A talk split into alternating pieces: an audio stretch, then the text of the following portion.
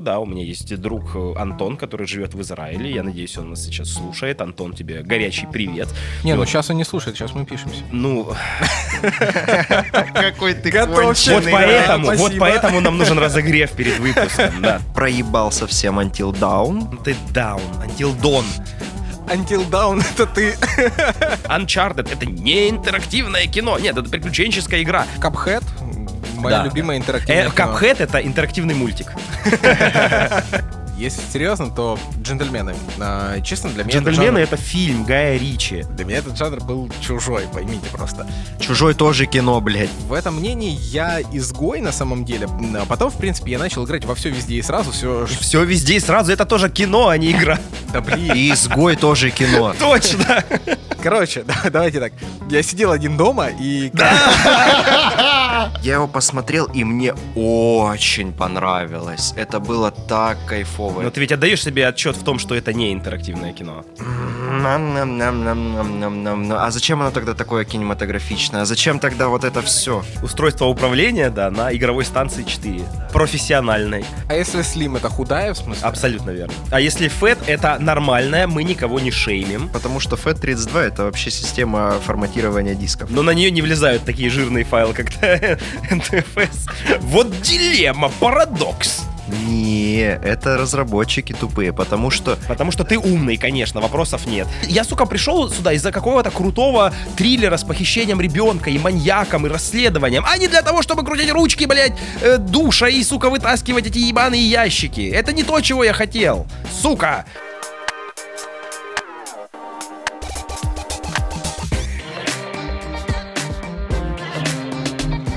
Всем привет! С вами снова подкаст «Плохие хорошие игры». Все хорошие названия были разобраны, сильно плохие тоже. Осталось только это. Итак, с вами, как всегда, я, Леша Лысенко. А Сегодня с нами Саша, Саня, Сантропе Боровлев Всем привет, здравствуйте. и Сергей, Сережа, Сереженька Богданов. приветики всем. Итак, друзья мои, сегодня мы решили начать с не совсем стандартного формата, мы решили начать с небольшого разогрева, потому что все-таки, чтобы не совсем тупить, как мы делали в прошлом выпуске, мы вписались глубокой ночью, мы были все немножко уставшие, писались онлайн. В этот раз мы пишемся ранним утром, и чтобы хорошенько проснуться нам и, наверное, вам, э, неплохо бы нам разогреться. Вот, поэтому мы решили просто о чем-нибудь поболтать. Ребят, я хотел спросить, как у вас дела? А, да знаешь, я думаю, что у нас один подкаст за другим выходит, ну, мы пишемся либо жестко-жестко ночью, либо рано-рано с утра. Ну, то есть у нас нет какого-то нормального времени, чтобы записаться. Мы такие, типа, либо мы будем хотеть спать, либо мы будем хотеть спать. Да, а, ну, это ответ на вопрос, как у тебя дела, в смысле, ты хочешь спать, я правильно? Я, я хочу спать, да. Прекрасно. Я ж не выспался. Да, все, так, Сань, спокойно, давай, Серег, мы с тобой разгоняем сегодня на выпуске, Саня пусть поспит, немножко, может, там храп подрежем. Или Саня. Короче, парни, я хотел с вами поделиться, значит, э, своим триумфом, но я, в общем-то, начал уже утром с вами де- делиться им, но вы не поняли, о чем я говорю, поэтому нужно немного предыстории. Я хотел вам рассказать о том, что эм, я с недавних пор ненавижу Mortal Kombat. Те- тебя убили, подожди, в игре? Или Ну, конечно, да, блин, я не смог сделать фаталити, я ненавижу Mortal Kombat. Нет, ну смотрите, да, типа у нас вот выходит, я не знаю, вышел уже, наверное, пока люди слушают наш подкаст Mortal Kombat 1, конечно, до него есть смысл пускать слюнки и все дела. Э, Я, в общем-то, всегда очень любил серию Mortal Kombat. Э, Mortal Kombat это, конечно, такая абсолютно, на мой взгляд, джентльменская штука, которая даже если вы, не знаю, не играете в файтинги, если вы не, не знаю, не любите вот эту кровищу месищу, э, у вас все равно должен быть Mortal Kombat, потому что, типа, к вам друзья в гости пришли, и вы такие, Mortal Kombat, и все, как бы, все классно. Вот, и я, на самом деле, очень люблю Mortal. В 11 Mortal у меня прям очень хорошо так наиграно, у меня там, не знаю, полностью открытая крипта, у меня куплены абсолютно все комбат-паки, у меня, как бы, я, я Эду Буну говорил спасибо за свое счастливое детство при помощи рубля очень долго и очень взвесисто, и очень прямо, как бы, вот, дружище, пожалуйста, о, ты мне даешь скины из оригинального фильма, да, да, вот, вот тебе мои деньги, держи. Вот, но э, с Ну, он про это ничего не знает, но, да, ну, но спасибо. ну, конечно, знает, слушай. Он проверяет свой счет, и он знает, что люди его О, любят. от Леши прилетело. Супер. Ну, Пой- пойду да, поем. Донаты. Короче, э, в чем история? Э, Как бы у меня начала зреть моя нелюбовь к Mortal Kombat. Что интересно, сразу такая ремарка, в этом нет вины э, Mortal Kombat, да, вот как бы мы с ним расстались на том, что дело не в нем, а дело во мне. Ты А, постарел. да, но с определенных э, времен, когда, значит, э, PlayStation магазин начал не отвечать э, людям в России взаимностью и начал говорить им, что что-то пошло не так каждый раз, когда они пытаются что-то купить, у меня начали возникать проблемы с Mortal. Первый раз я обиделся, когда я обновился на PlayStation 5, и я не смог обновить себе версию PS4 на PS5, потому что чтобы обновить версию на PS5, нужно купить э, версию PS5 за 0 рублей. Сделать я этого не могу, потому что, конечно же, у меня нет 0 рублей, у меня больше, и он говорит, ты слишком богат, чтобы сделать этот апгрейд. А, но в действительности ты просто как бы, вот, чувак, у тебя есть бесплатный апгрейд для версии PS5, все офигенно. Я такой, о, отлично, я хочу проапгрейдиться. Нажимаешь проапгрейдиться, он такой, смотри, родной, я положил тебе версию PS5 в корзину, она там стоит 0 рублей. Такой, о, супер, ты заходишь в корзину, и тебе говорит, что-то пошло не так. Он А, говорит, как мне бы- не нравятся твои рубли. твои, даже ноль твоих рублей мне не нужен. Именно так. Вот, но как бы казалось бы, в чем проблема? Ну, я просто расстроился и такой, блин, ну я достаточно много играл на PS4, поэтому я не буду играть на PS5. Э, Продал вот, но тут как бы в преддверии э, выхода Mortal Kombat 1 я захотел еще раз поиграть в 11 Mortal, э, и я столкнулся с ужасной, отвратительной проблемой, когда я э, его установил, но э, я тут, конечно, сделал небольшие махинации, я такой думаю, у меня же как бы куплены и все DLC, все прекрасно, все классно. А, у меня, я, я, конечно, как, как и многие другие, использую так называемую игровую двойку, да, у меня есть друг э, Антон, который живет в Израиле, я надеюсь, он нас сейчас слушает. Антон, тебе горячий привет. Не, ну Вот. сейчас он не слушает, сейчас мы пишемся. Ну, Какой ты вот поэтому, вот поэтому нам нужен разогрев перед выпуском. Да, спасибо, Саш, что объяснил нашим слушателям, зачем нам нужен разогрев. Да, так вот, Антон, соответственно, имеет израильский аккаунт, а, значит, поэтому у нас как бы с ним игровая двойка, у него есть доступ к моей обширной коллекции игр на PS4, у меня есть доступ к PlayStation Plus и э, всем тем играм, которые входят в подписку PlayStation Plus э, Extra, Pooper, Ultra, Gold Luxury, VIP, э, Израили Edition. Э, И, собственно, как бы мы периодически с Антоном покупаем в складчину. Да, в этом смысле мне скажут, конечно, что я балбесио, потому что я покупаю в самой дорогой стране, в смысле в Израиле самые высокие цены на PlayStation. Но мы с Антохой покупаем в сплит, как бы мы покупаем напополам новые игры, поэтому все окидоки. Вот я как бы качаю с его аккаунта версию Mortal Kombat PlayStation 5 и как бы пытаюсь, значит, соответственно, взять свои DLC-шки. Ну, DLC-шки это DLC-шки, все правильно. Я как бы такой захожу, а там очень интересная история, друзья мои, очень интересная история. У меня в магазине действительно есть все мои DLC-шки, но оказалось, что я же покупал не, не DLC-шки отдельно, да, то есть в магазине это выглядит так. У вас есть отдельный скин на каждого персонажа, у вас есть отдельный каждый персонаж, у вас есть отдельная сюжетка, а отдельно у вас есть комбат-паки, да, вот сезон пассы, вот эта вся история. И я покупал, конечно же, их, потому что что правильно, оптом дешевле. А, и вот э, как бы он тебе в магазине говорит, о, братан, у тебя комбат-пак куплен. Ну, как бы комбат-пак, понятно, вы скачать не можете, да? А как это работает? Дело в том, что покупка комбат-пака, она как бы на самом деле чисто технически, да, она не включает в себя все эти скины и персонажей, она делает все скины и персонажи, что правильно, за 0 рублей. И когда я пытаюсь их скачать, он такой говорит, да-да-да, ты владеешь всем этим контентом, а, смотри, они у тебя сейчас в 0 рублей, тебе их надо положить в корзину и купить. И я такой, я, пожалуйста, ска- скачайте мне, скачайте мне оригинальную Соню Блейд и Рейдена. Он такой, «Эм, что-то пошло не так. И я такой, блядь, сука, я тебе все свои деньги отдал, чтобы у меня все это дерьмо было. Но этого А все мне- равно мало. да, а ты мне, а ты мне не даешь это купить, потому что я в другой стране. В смысле, купить, господи, я этим владею, я этим пользовался, я на этом прошел всю игру, я на этом заработал все свои 70 уровней, или сколько у меня их там, ну, наверное, может быть, не так много, как хотелось бы, но тем не менее, да, у меня там все пройдено, все открыто, господи. И я такой захожу в игру, у меня играет вот эта замечательная музычка, открывается такой реестр персонажей, в котором не хватает где-то, наверное, полутора десятка персонажей, там, я не знаю, скинов и всего прочего, у меня идет слеза, я выключаю, удаляю. В общем, у меня был такой love-hate relationship, когда я такой, о, кайф Mortal поиграть. Устанавливаю, и потом его удаляю, и такой, да будь ты проклят, Mortal Kombat, я тебя ненавижу. Вот, а, но знаете что, вчера мне удалось победить эту историю. Ты Э, переехал? Нет. В Nether Realm. А, В общем, я на самом деле накатил версию как бы PS4 и я, я случайно обнаружил, что, оказывается, в магазине я могу м, по какому-то по какой-то странной причине я могу скачать и установить свои купленные DLC-шки до того, как у меня установлена игра. Я сначала скачал все DLC-шки, а потом я установил игру, к сожалению, только версию на PS4, а не на версию на PS5.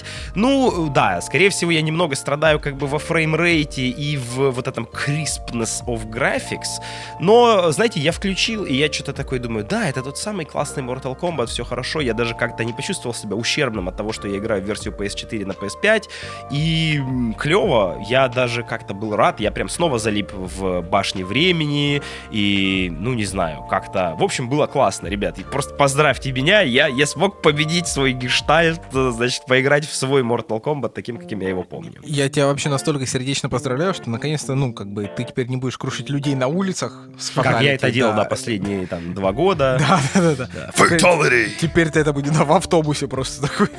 Бабка! Finish her! Нет, там, там бабка wins только по-любому. Там. Точно, да, Ты да. Это, этого босса не пройти. Шао Кан, это Да, все, да, да, да, до да, свидания.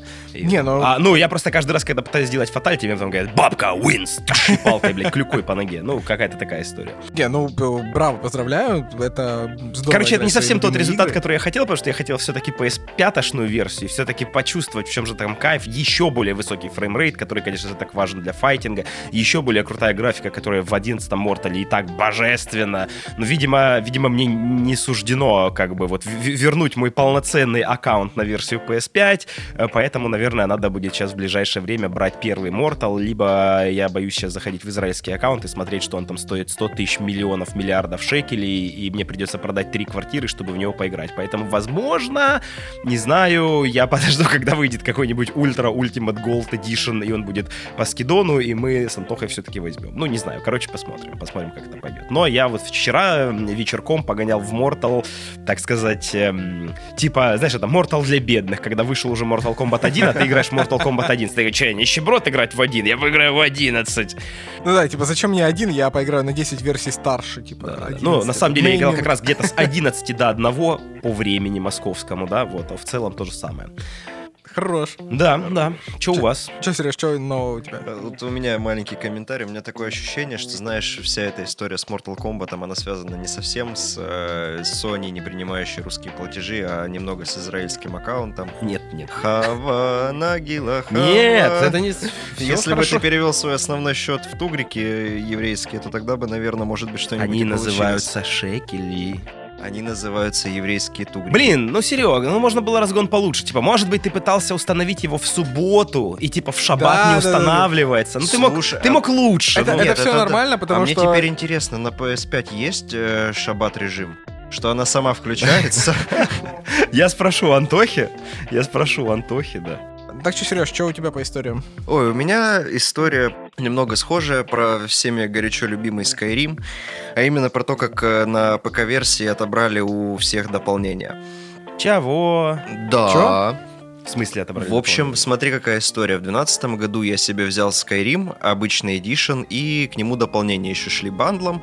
А, ну да, в 2012 году уже, типа, все DLC-шки вышли. Он что, в 11 вышел? Да, он в А, 11 ну, вышел. лады, да, я просто пытаюсь вспомнить. Ну, хорошо. Ну, под конец 2012 года. Да, Короче, да, да, Э, вот, э, они были на обычной версии Скайрима, и все было прекрасно. В семнадцатом году я играю, у меня все прекрасно. В 21 или 22 году я захожу, скачиваю Skyrim и понимаю, что что-то не то. У меня по Тамриэлю, по Скайриму не ходят эти, блядь, э, войны Мирака, у меня не ходят вампиры, у меня этого ничего не происходит. Я такой, в смысле? В чем проблема? Э, Я захожу в файлы Скайрима, там нет дополнений. Я Мгм. думаю, что случилось, Э, почему они слетели, ладно. Захожу в мастерскую в Стиме, их нет. Я думаю, почему? Потом оказывается, что господин всеми нами любимый и горячо уважаемый пошел он в жопу тот Говард, э, сделал перевыпуск еще какой-то там версии Enhanced Legendary Edition э, и так далее. И говорит, теперь ваши DLC к Skyrim у меня в Старфилде. Ну, примерно. М, И он включил DLC в Legendary Edition. То есть он их тупо забрал. Их нельзя А, установить хочешь на сказать, что их- обычную версию. А, о, я понял. О, это такая же история, это- типа, как у меня, похожая. Да, вот один в один. Они просто теперь на, на другой абсолютно версии, и все. И я такой сижу, бля, а что делать? 15 человек на сундук мертвеца. Йо-хо-хо, Nexus мод качаем дополнение. Да, и теперь у меня нет э, Мирака и его культистов, зато у меня все голые ходят по Да, голые, голые Можно заняться бринель. сексом с каждым персонажем. Ну, что-то типа. Ну, блин, я, по-моему, ни разу не ставил себе таких модов. Но, слушай, есть же очень интересная статистика, что как только какая-либо игра релизится на ПК, э, буквально в первые три дня на Nexus первыми появляются моды, раздевающие персонажей. Это То да. есть, типа вот для, эти для Resident 4 NSFW моды было. это... Слушай, как интересно, я сейчас подумал. NSFW моды, да, типа NSFW это not safe for work. Мгм. Типа такой, играешь ты спокойно на работе в Skyrim. Такой, Да, но и тут у этим тебя модом NSFW, Работе в Skyrim. ну типа NSFW контент. Только Вот. дело в моде, по-любому. Да, ну, короче, я к тому, что, да, статистика Nexus говорит о том, что первые моды, которые появляются всегда, это моды, раздевающие персонажа. Это то, что волнует абсолютно всех. А И кажется, статистике- кажется, единственное сейчас, где этого не будет, это такие Baldur's Gate, э, они такие, типа, чуваки, ну, зачем? Мы не Зачем хотим, мы чтобы вы... голые? Мы не хотим, чтобы вы пилили, значит, моды, раздевающие наших персонажей, они у нас уже есть голые. И тут они такие, «А, нет, Свен, ты нам дал всего лишь 8 вариантов пениса. Это несерьезно. Итак, Nexus, значит, 46 вариантов пениса. А Я- по статистике есть какая-то в списке игра, которая вот в топах до сих пор держится, там больше всего скачиваний мода? Skyrim, наверное. Слушай, ну, по-моему, да, на Nexus есть, но я давненько не заходил туда, потому что я как бы на, на ПК уже давно не играю. Но да, я думаю, что такая история есть. Знаешь, Е- будет самый тупой мод, если это НФС.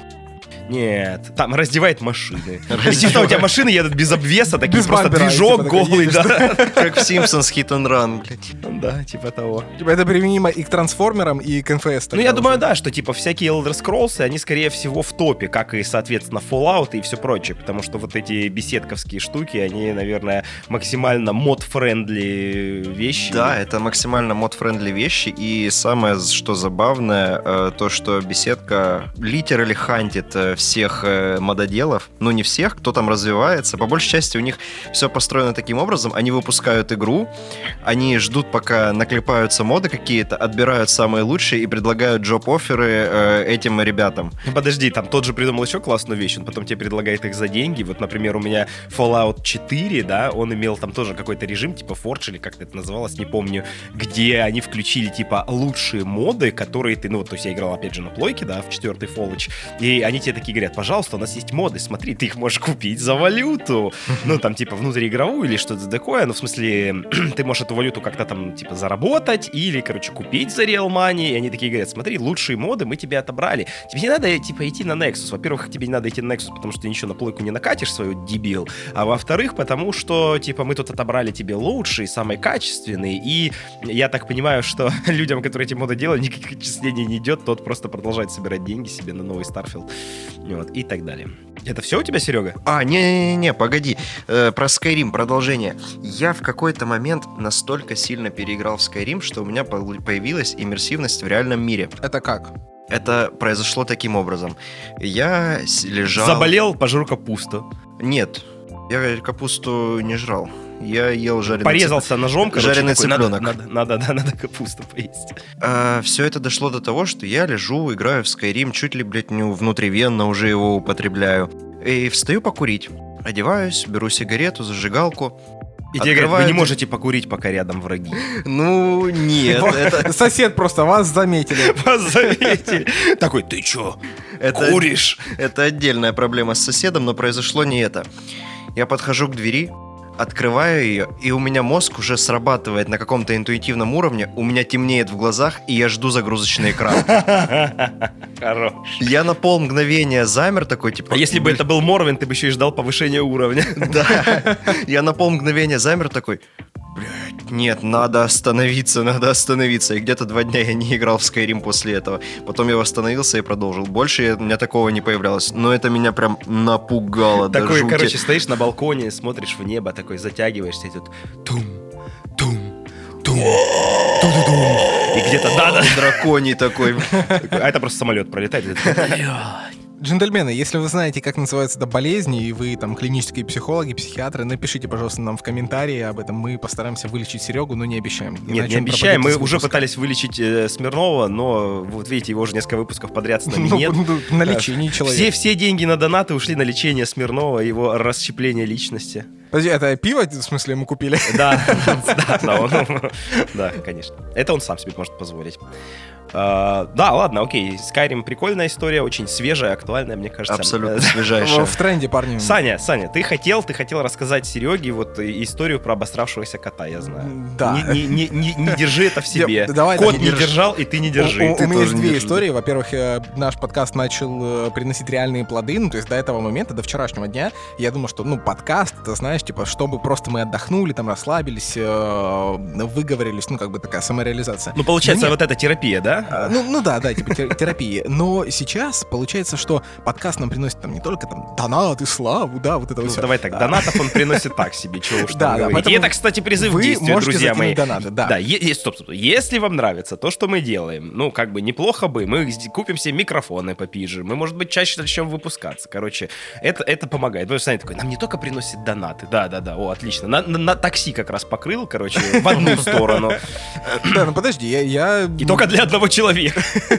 Да, я еще булочку себе куплю. Да. Ну ладно, история не про это. А, выпуск про Mass Effect, который мы делали пару выпусков назад, э, просто Пару? вот сейчас покорил. Что случилось? Прихожу домой, значит, вчера после работы жена говорит, у меня для тебя подарок есть. Я послушала твой подкаст, а, оценила. И теперь ты И дома так- не живешь. Во- во- Во-первых. Мудила. Типа, такой, ты с ними время проводишь, а не со мной. О, да. Ну нет, ну, э, она говорит, я послушала выпуск, и ты что-то в выпуске сказал, что у тебя нет э, печатного издания книг по Mass Effect. А, это тебе подарок, держи. И я такой, господи, воу, это... Прикиньте, это полное собрание книг по Mass Effect. Это, это же просто. Я, я вчера в таком восторге был. Мне кажется, у меня эйфория до сих пор не прошла. Я жду, Так, подожди, мы- если мы тут меримся, а мне жена на годовщину свадьбы подарила этого генерала Гривуса Леговского огромного, о котором я всегда мечтал, но он вышел, когда я уже был взрослый, я себе не покупал Лего, потому что такой, ну, типа, кончилось детство, все дела, и вот я такой говорю как-то жене, блин, вот все прикольно, но вот когда-то я так мечтал себе генерале Гривусе, ну все, как бы Лего ушло, сейчас хрен найдешь, а если найдешь, стоит тонну денег, и вот она мне на годовщину свадьбы подарила. Такой, вау.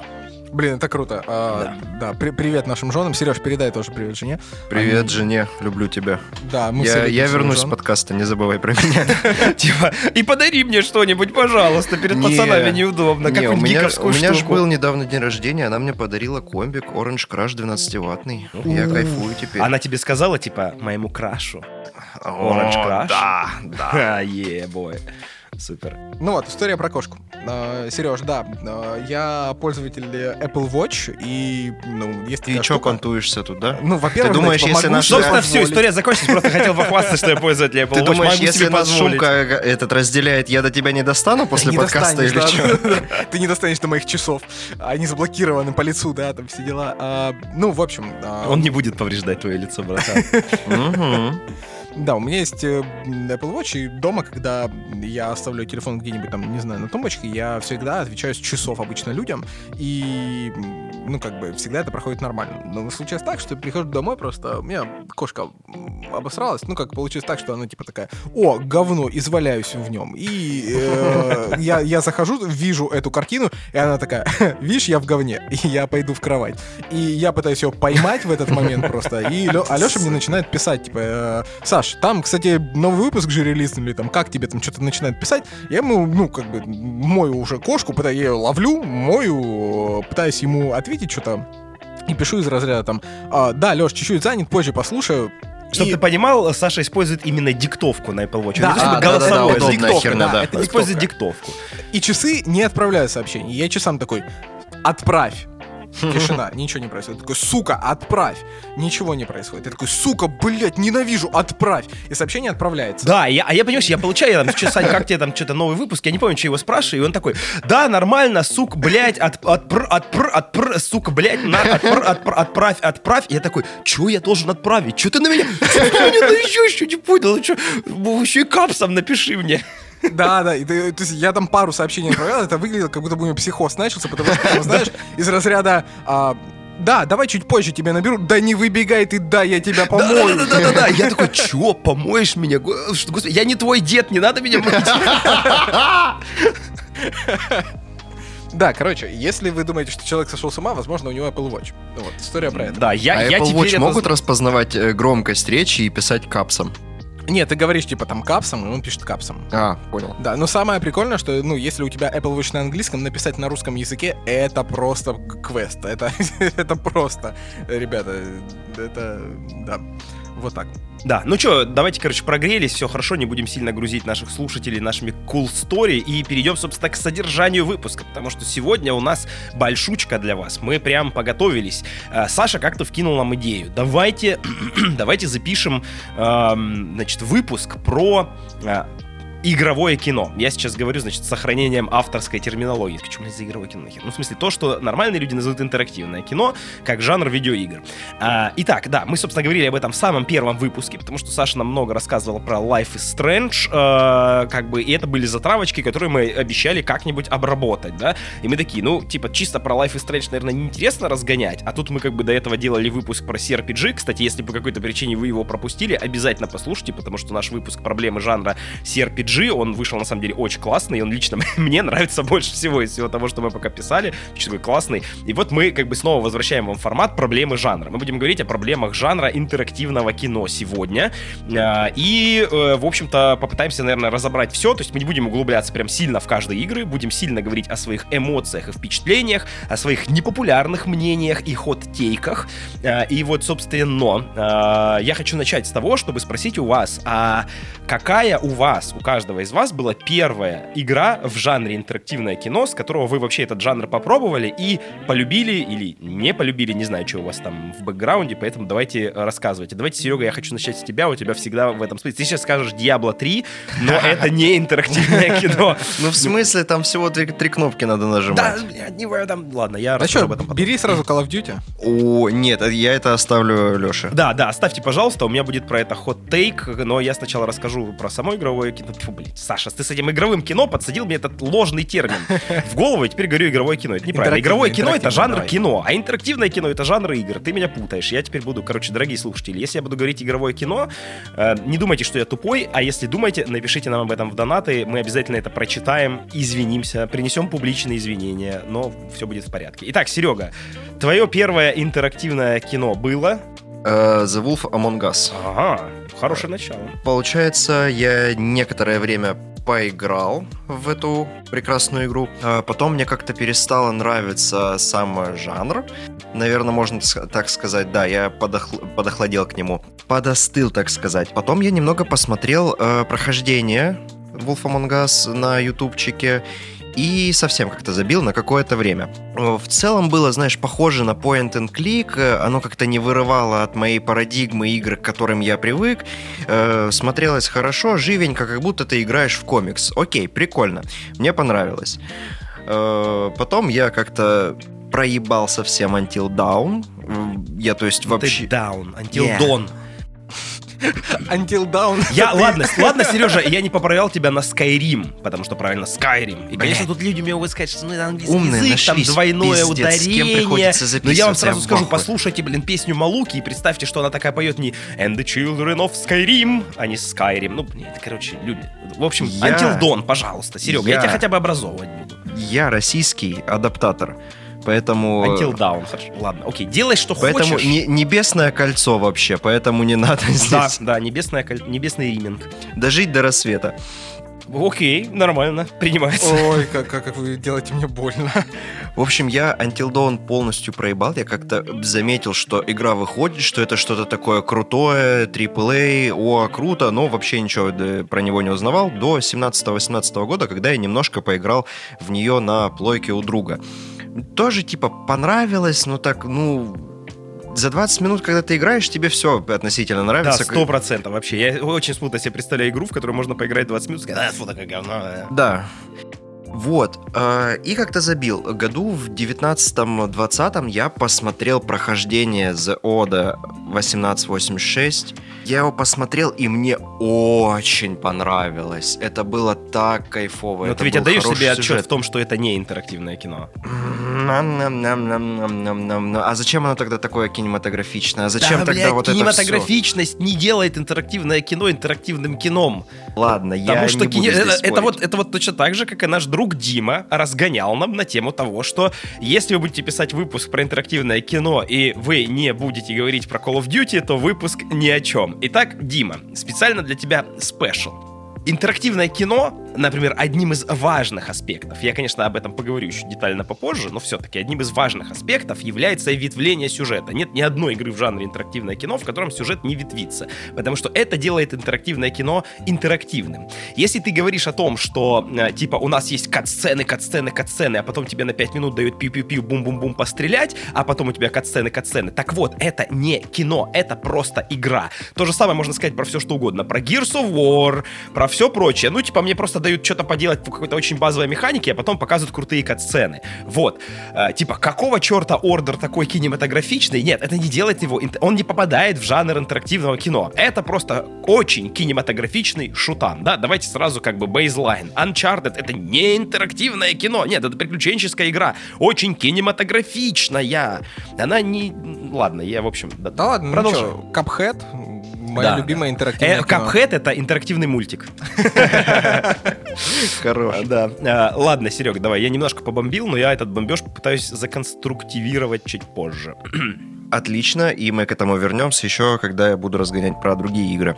Э, В общем, мне очень понравился Ордер э, тем, что он весь такой кинематографичный, как очень хорошо срежиссированная игра. Прям настолько хорошо, что вот реально как будто фильм смотришь. Э, Кайфанул, посмотрел прохождение без комментариев, без всего, ну то есть как просто игровой фильм. Очень доставило. Прям вот, ах, хорошо.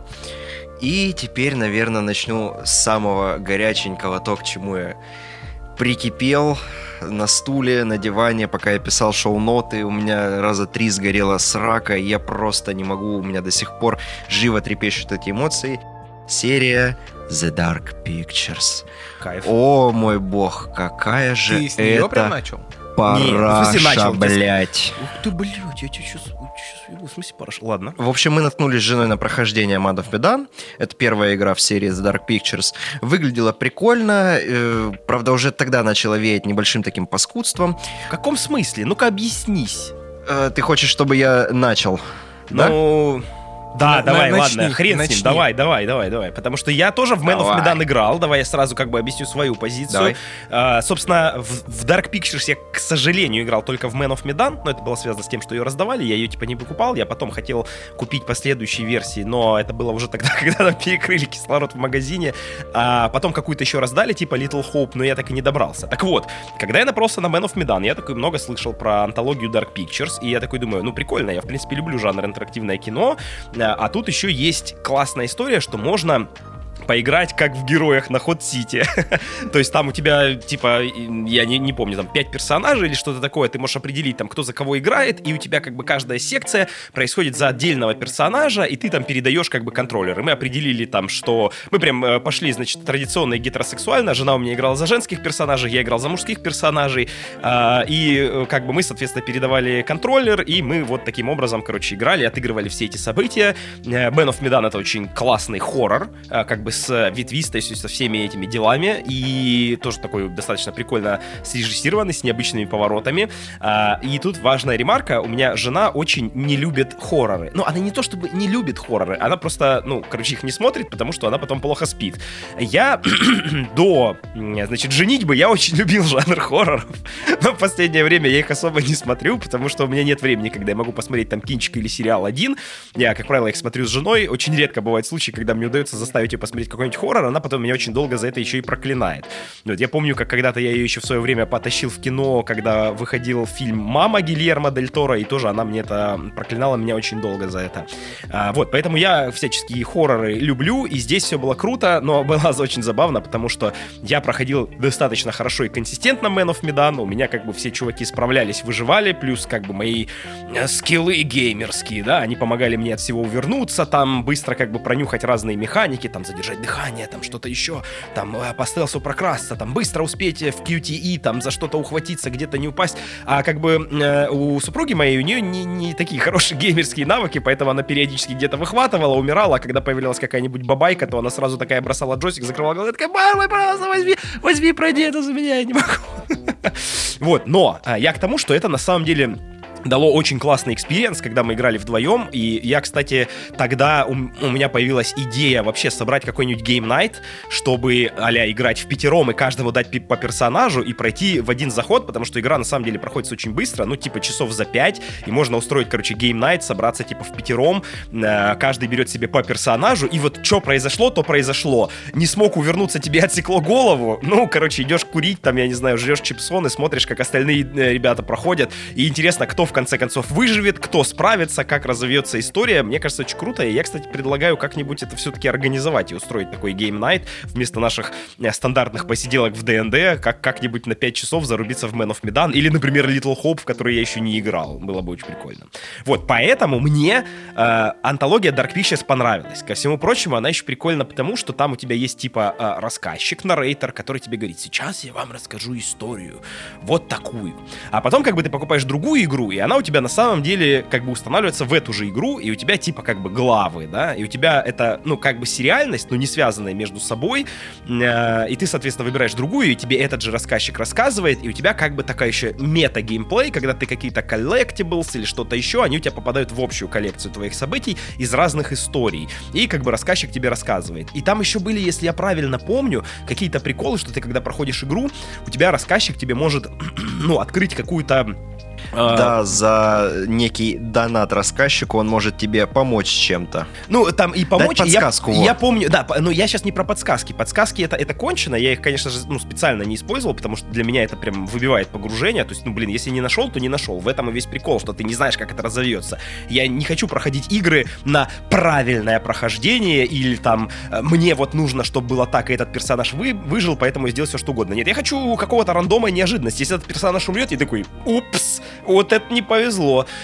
и буду играть дальше, что тебе, собственно, игра и позволяет сделать. Так вот, а, там есть другая какая-то история, что ты когда заканчиваешь игру, он то ли тебе открывает возможность как бы пройти этот же сюжет, но с другой перспективы, то есть типа, как бы, когда у тебя одни персонажи что-то делают, тебе не показывают, что делают другие, и вот ты можешь типа теперь это пройти с другой перспективы, а, или какие-то события могут меняться, ну как бы они тебе добавляют реиграбельность. Я, честно говоря, второй раз ее так и не проходил, я думал это как-нибудь оставить, типа, может быть, тоже на какую-нибудь такую тусовочку или что-то еще, но в итоге я, соответственно, игру удалил, повторно не запускал, и уже и не помню, в чем там был прикол, но я точно как-нибудь это повторю, может быть, на каком-нибудь из наших разогревов эту байку расскажу. Так вот, поэтому мне понравилось. Это прикольный хоррор. Э, да, такие банальные хоррор-истории, но чего там плохого? Э, это кайфовая история с именно выживанием, вот со, со всеми этими историями, типа стелсом, QTE, какими-то действиями и принятием решения, когда ты не знаешь, что происходит. Э, и очень прикольно это играть в компании. Ну, я не знаю, может быть, если играть в одиночку, это не так интересно. Э, и, опять же, и еще один плюс, который я хочу сказать про Man of Medan, то, что она не длинная. Э, и здесь это работает классно, потому что она может отлично превратиться в party game, э, когда ты можешь, особенно когда ты типа их несколько взял, то есть там какой-нибудь там Little Hope и последующий, там что-то еще Devil... House of Ashes и The House Devil in Me. Да, точно, вот. Э, и, соответственно, я, я знаю только про Little Hope, немного про два других нет, и я такой, знаешь, для меня это как э, сериал, который ты еще не посмотрел, но вышли новые сезоны, и ты такой, я как-нибудь обязательно еще пересмотрю, потому что кайф, кайф, что там закончилось, надо просто выделить на это время. Так что я вообще в целом за Dark Pictures, и я совершенно не понимаю, что у тебя подгорело, так что your turn. It's my turn. А, у меня подгорело как раз из-за того, что э, наше с тобой отличие в том, что ты не хочешь проходить игру на какую-то правильную концовку, я же этого хочу. Э, вы можете там говорить что угодно, что это игра, которая сделана для того, чтобы у тебя все твои действия приводили к чему-то одному. Нет, сука, я хочу узнать, что произошло в конце. Я хочу узнать все тайны этих мест, все вот это вот загадки разгадать. Короче, я у тебя фому и обсессивно-компульсивное расстройство. Да хуй меня знает. Может, у меня и аутизм еще, я в душе не чаю. Ну, мне нравится по 40 минут горох промывать, мне это прям доставляет дикое удовольствие. Может, у меня расстройство аутистического спектра. Неважно. В общем, э, к чему? Я привык к тому, что все игры дают тебе какой-то сюжет законченный. И мне капитально не нравится незаконченные открытые концовки или когда что-то недосказано. То есть я привык от игр и от кино получать что-то вот законченное, над чем я могу потом прорефлексировать над э, полной картиной. Я не люблю прям вот эти открытые концовки, меня с них коробит. Короче, тебя я на Game Night не позову, я понял, у тебя будут... Нет, я их все прошел, поэтому можешь звать. А ты все части прошел? Да, все четыре. Сереж тебе просто расскажет, чем заканчивается каждая Короче, я тогда точно его не позову. Я не буду спойлерить, даже все спойлеры, которые я сюда принес сегодня, я их завуалировал максимально. В общем, я не люблю вот эти открытые концовки, и сама суть э, к чему э, ребята из Supermassive Games пришли, вот они с Until Dawn, я начну сейчас э, издалека. Да-да-да, это, кстати, такая тоже историческая ремарка, что Until да. Dawn, он был не... Он не входил в антологию Dark Pictures, я так понимаю, это было что-то вроде своего рода эксперимента. Это было задолго, да. Ну, может быть, не то чтобы задолго, но... 4 года, по-моему, прошло. Ну да, ну, блин, задолго это, знаешь, извини меня. Э, задолго это мы поговорим про, не знаю, там, разницу между Фаренгейтом и Детройтом, да? Ну это да. А, а вот э, как бы у Supermassive они сделали вот Until И они поняли, что эта штука зашла, и, в общем-то, такие, о, давайте мы вообще, вот, вот они концепт Dark Pictures родили, как вот такую сериальность из да, этих да, да. мини-историй, и, по-моему, выродилась очень крутой вообще эксперимент. Угу. И вот они с Until Dawn пошли по пути такому. Я победил, он теперь говорит Until Dawn. Гордишься собой, да? Да, немного, да. Молодец. Вот, с Until Dawn они пошли по такому пути. Они это отработали, и вроде как это работало хорошо. Что было в Until Uh, у нас, получается, как бы есть игра. Ну, это же классический, типа, маньячный би-муви, если я правильно да, помню. Да, да, да, да. Я просто Очень тоже в Until кино вот туда. Не, не поиграл, да, но там, типа, просто, то есть, маньяк, люди приезжают в какую-то, типа, эту деревушку или как это... В, Деревушка в горах Деревушка в да, горах, они, там... они, короче, такие там что-то там, как обычно, бухают, трахаются молодежь, и тут, короче, их по одному начинают убивать, и все такие, обязательно какая-нибудь сцена в душе в стиле психу или девушка в э, полотенце, бегающая от маньяка и так далее, да, и так далее. Да, то есть, именно. Вся классика. Слушай, ну это круто, на самом деле. Мне вот что-то особенно из-за того, что я хорроры давно не смотрю, мне вот прям кайф вот этот вайб би-муви, надо будет и Until Dawn тоже скачать и поиграть. Да, в общем, смотри, сюжетно у меня к ним никаких претензий нет.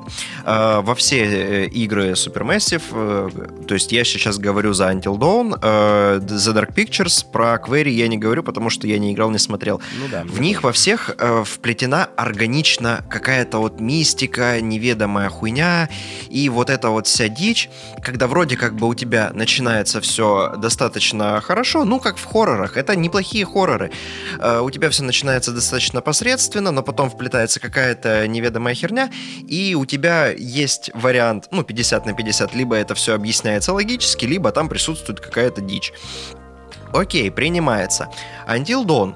Они пошли по следующей механике. Тебе дается кучка персонажей, и раскрытие сюжета зависит не от того, насколько ты там э, круто отыграл, насколько у тебя скилл хороший и насколько ты какие-то там QTE-шки нажимал. Нет, развитие сюжета раскрывается от того, сколько персонажей выжило.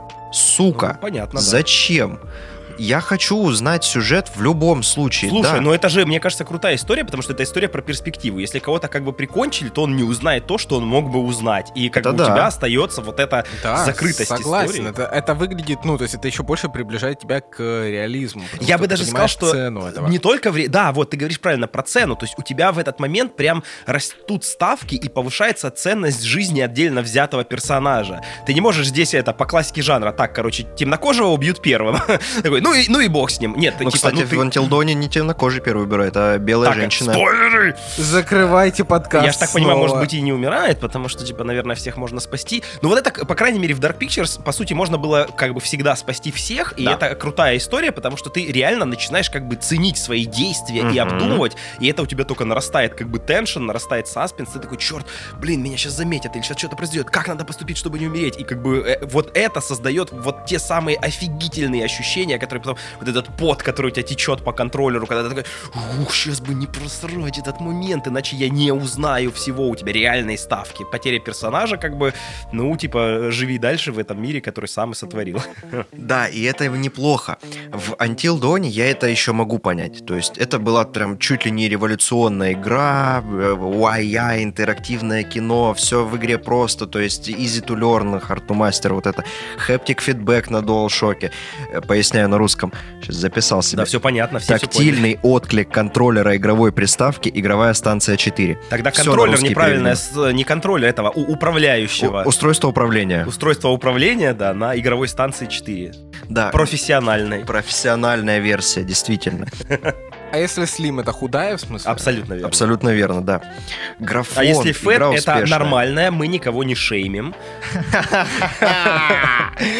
Как же ты Все грязен. размеры хороши, да. Как бы мы не шеймим людей, у которых PlayStation 4 фэт, потому что, ну, как бы это тоже хорошо. Потому что FAT32 это вообще система форматирования дисков. Абсолютно. Все нормально. Да. Но на нее не влезают такие жирные файлы, как NTFS. Вот дилемма, парадокс. В общем, э, с Until Dawn я еще могу понять всю вот эту фигню, потому что это была какая-то пристрелка, эксперимент, и в принципе смотрится неплохо. Да, у тебя повышаются ставки, в Until Dawn хочется переиграть, чтобы узнать сюжет. Ну, я не стал этого делать, потому что у меня, ну, пересма- пересматривать, я его смотрел на YouTube, я не стал его пересматривать, я такой, блин, искать еще какое-то прохождение и еще 12 часов смотреть. Не, я посмотрю все концовки там и прочее, мне хватило, я посмотрел весь сюжет. Короче, гештальт закрыл. Да, гештальтик я свой закрыл. Вот, у меня самая большая проблема с тем, что у меня остается незакрытый гештальт, и меня это прям коробит. То есть я правильно понимаю, что это как бы ключевая проблема, из-за которой у тебя подгорает? Да. И ладно бы, если это можно было переиграть. Until Dawn я бы еще поиграл. То есть была бы у меня плойка, я бы поиграл в Until Dawn самостоятельно, я бы не смотрел прохождение. The Dark Pictures э, немного другое. В общем, Чё, про Until Dawn. Э, ребята из, э, я буду их часто называть спермомассив Гомес, потому что другого названия они не заслуживают в моих глазах. Supermassive Black Hole. Yeah. Да, простите. В общем, они сделали хорошее интерактивное кино, ты можешь писать собственный сюжет, э, ставки за жизнь возрастают, все круто, э, эффект бабочки, ва, круто. Look Closer, э, ты проебываешь персонажа, проебав QTE. Ну, Ну, как бы, окей, да. skill issue, понятно.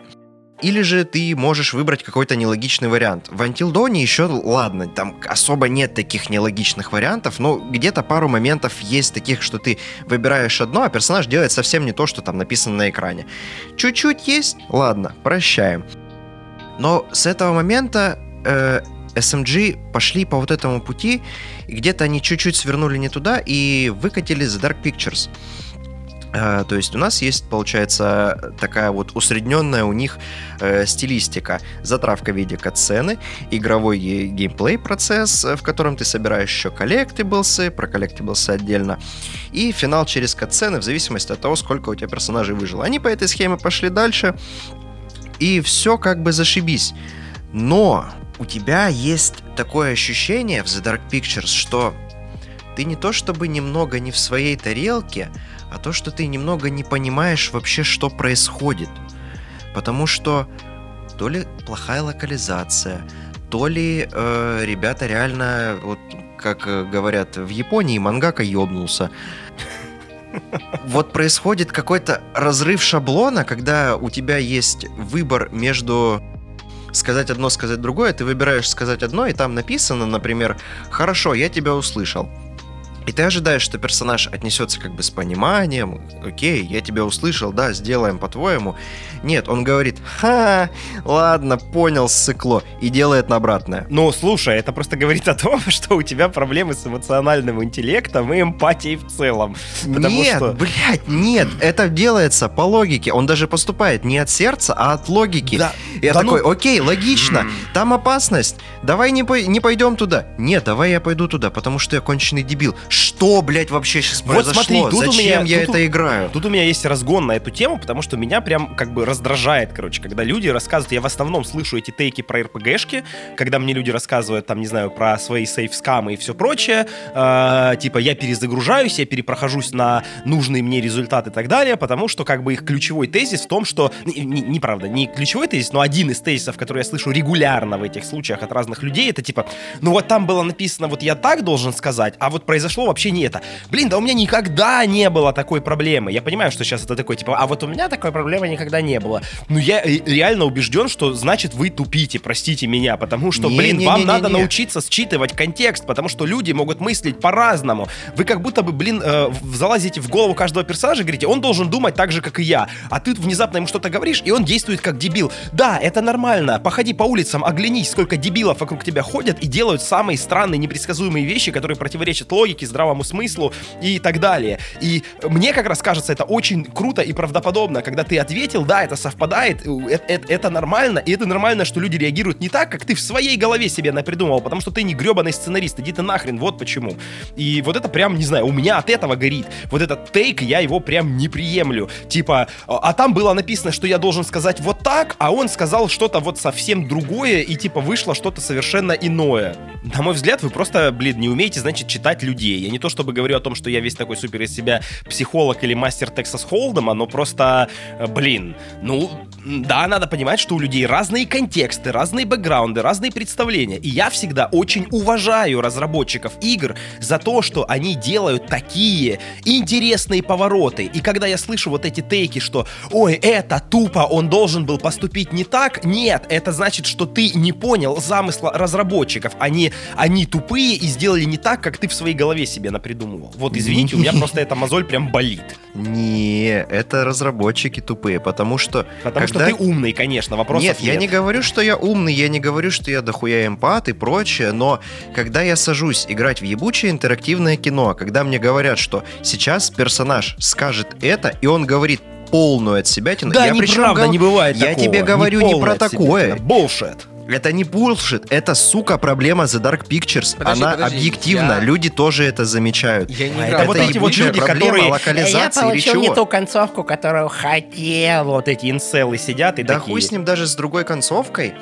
Я к тому, что сама вот эта проблема, это прям проблема. Я не знаю, чего это проблема Да, разработчиков или проблема это локализации. игроков, потому что и не локализация. Я, кстати, наверное, играл в русифицированную Man of Medan, ну, в смысле, полностью локализованную. Да-да-да. Но ты понимаешь, что это, это вот, ну, может быть, я сейчас утрирую, окей, может быть, я немного не прав, но для меня это каждый раз звучит так, как будто бы, о, я сейчас отвечу ему как macho man, типа, эй, ты, ублюдок, ты будешь делать, как я тебе скажу. И он должен мне ответить, о, вау, ты такой крутой, я буду делать, как ты скажешь. Он тебе говорит, да пошел ты нахуй, и, и дает тебе в морду. И такой, и вообще-то, я прошел проверку силы, и он должен был э, испугаться, а вместо этого я почему-то получил по щам. Э, Ты типа, везде э, балду протаскиваешь, да? ну, я условно, балду, не балду, там, э, и так далее. Блин, люди, come on, не все всегда в этой жизни, в коммуникации, в социальной динамике работает, как вы себе представляете. Иногда, набыковав на кого-то, вы не получите невероятного уважения того, какой вы сильный и классный. Или пизданув что-то очень умное, никто не будет восхищаться вашим умом, а кто-то скажет, «Эй, блин, блин, задрот, херню свою какую-то несет, пошел он нахер, сделаем наоборот. И такой, почему? Я же так по-умному все это объяснил. Блин, социализируйтесь, ублюдки.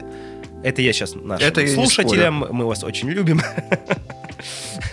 Э, В общем, э, я прекрасно понял твой тейк, и я с ним не спорю про сискам. И я с ним не согласен. Я с ним... э, Ладно, с этой, с этой частью я согласен с тем, что коммуникация персонажей после у меня лично горит с того момента, когда ты просто только нажимаешь кнопку ответа одного, и он произносит совершенно не то, что бы ты мог даже представить.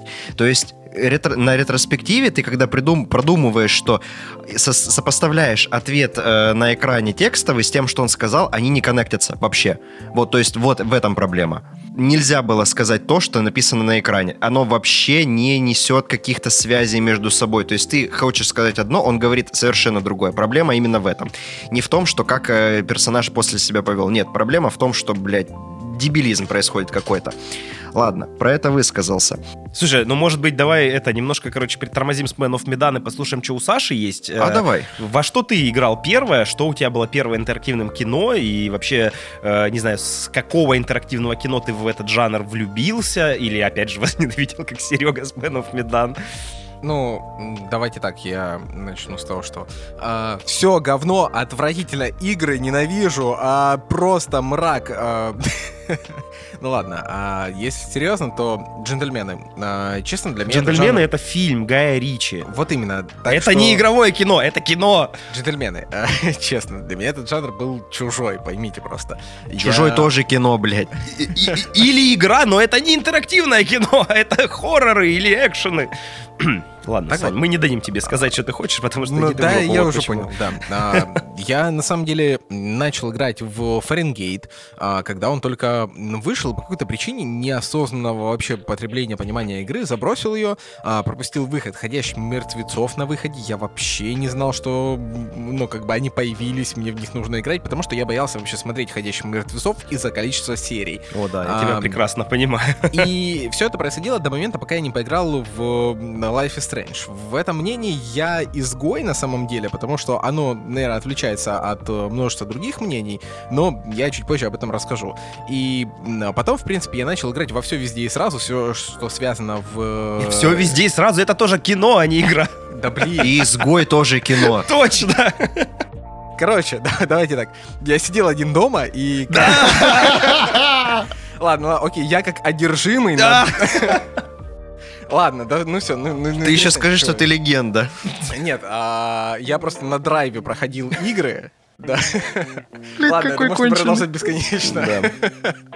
Да, фильмов я посмотрел много за свою жизнь. Ну, но, в общем, а, я поиграл, э, как мне казалось, то есть я такой, о, о, Life is Strange, круто, это нереальная игра, потому что, ну, в ней так необычно происходят э, а, действия, не так круто построен сюжет, но я просто, на самом деле, в этот момент не знал, что э, существует э, так много игр в жанре интерактивного кино.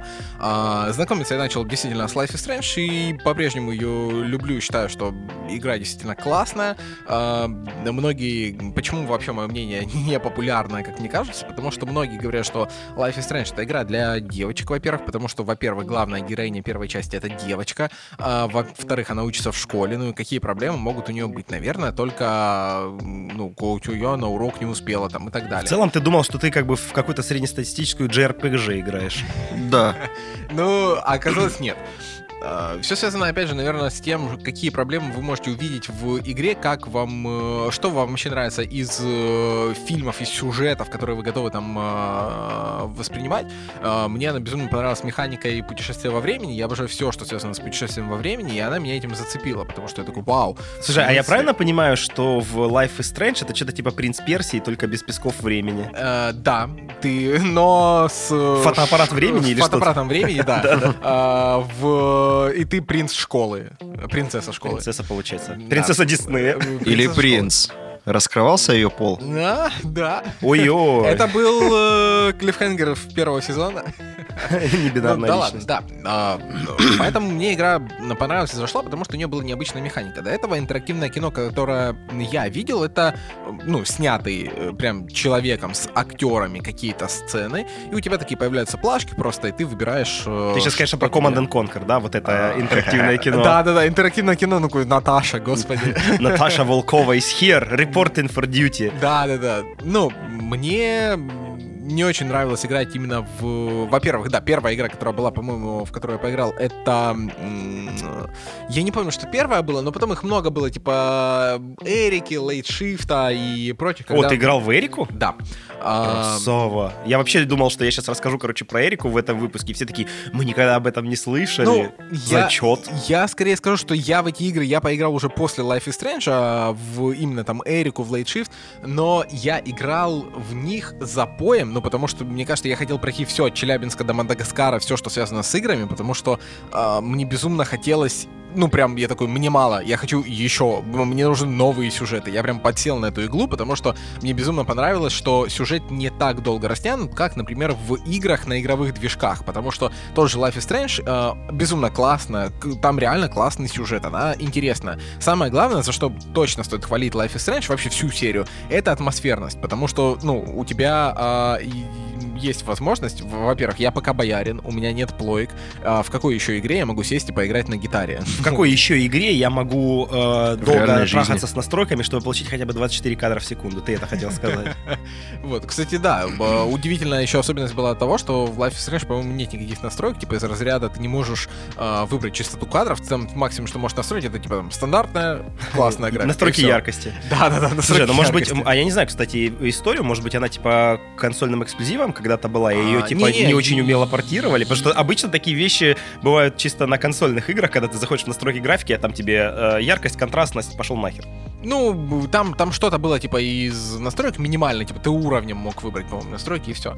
Ну, не столь важно. Мне она понравилась атмосфера, потому что у вас есть э, город э, с псевдооткрытым миром, у тебя есть э, возможность выбора, но иногда выбор э, становится настолько сложным, что мне реально, как эмпату, нужно подумать, блин, а как мне нужно себя повести в этой ситуации? И игра тебе дает эту возможность подумать, потому что ты где-нибудь можешь сесть просто на лавочку и смотреть на красивый город, слушать безумно атмосферные треки, потому что а, Life is Strange была таким глотком а, музыки, потому что в нашей, наверное, современности нет стольких игр, как было раньше, в которых была атмосферная музыка. Ну, типа, А NFS, та про музыка, которую мы говорили. это, та музыка, это типа скор, который написан к игре, или там лицензионные треки были какие-то? Там, крутые? там есть лицензионные треки, несколько из них писалось, если я не ошибаюсь, именно к игре.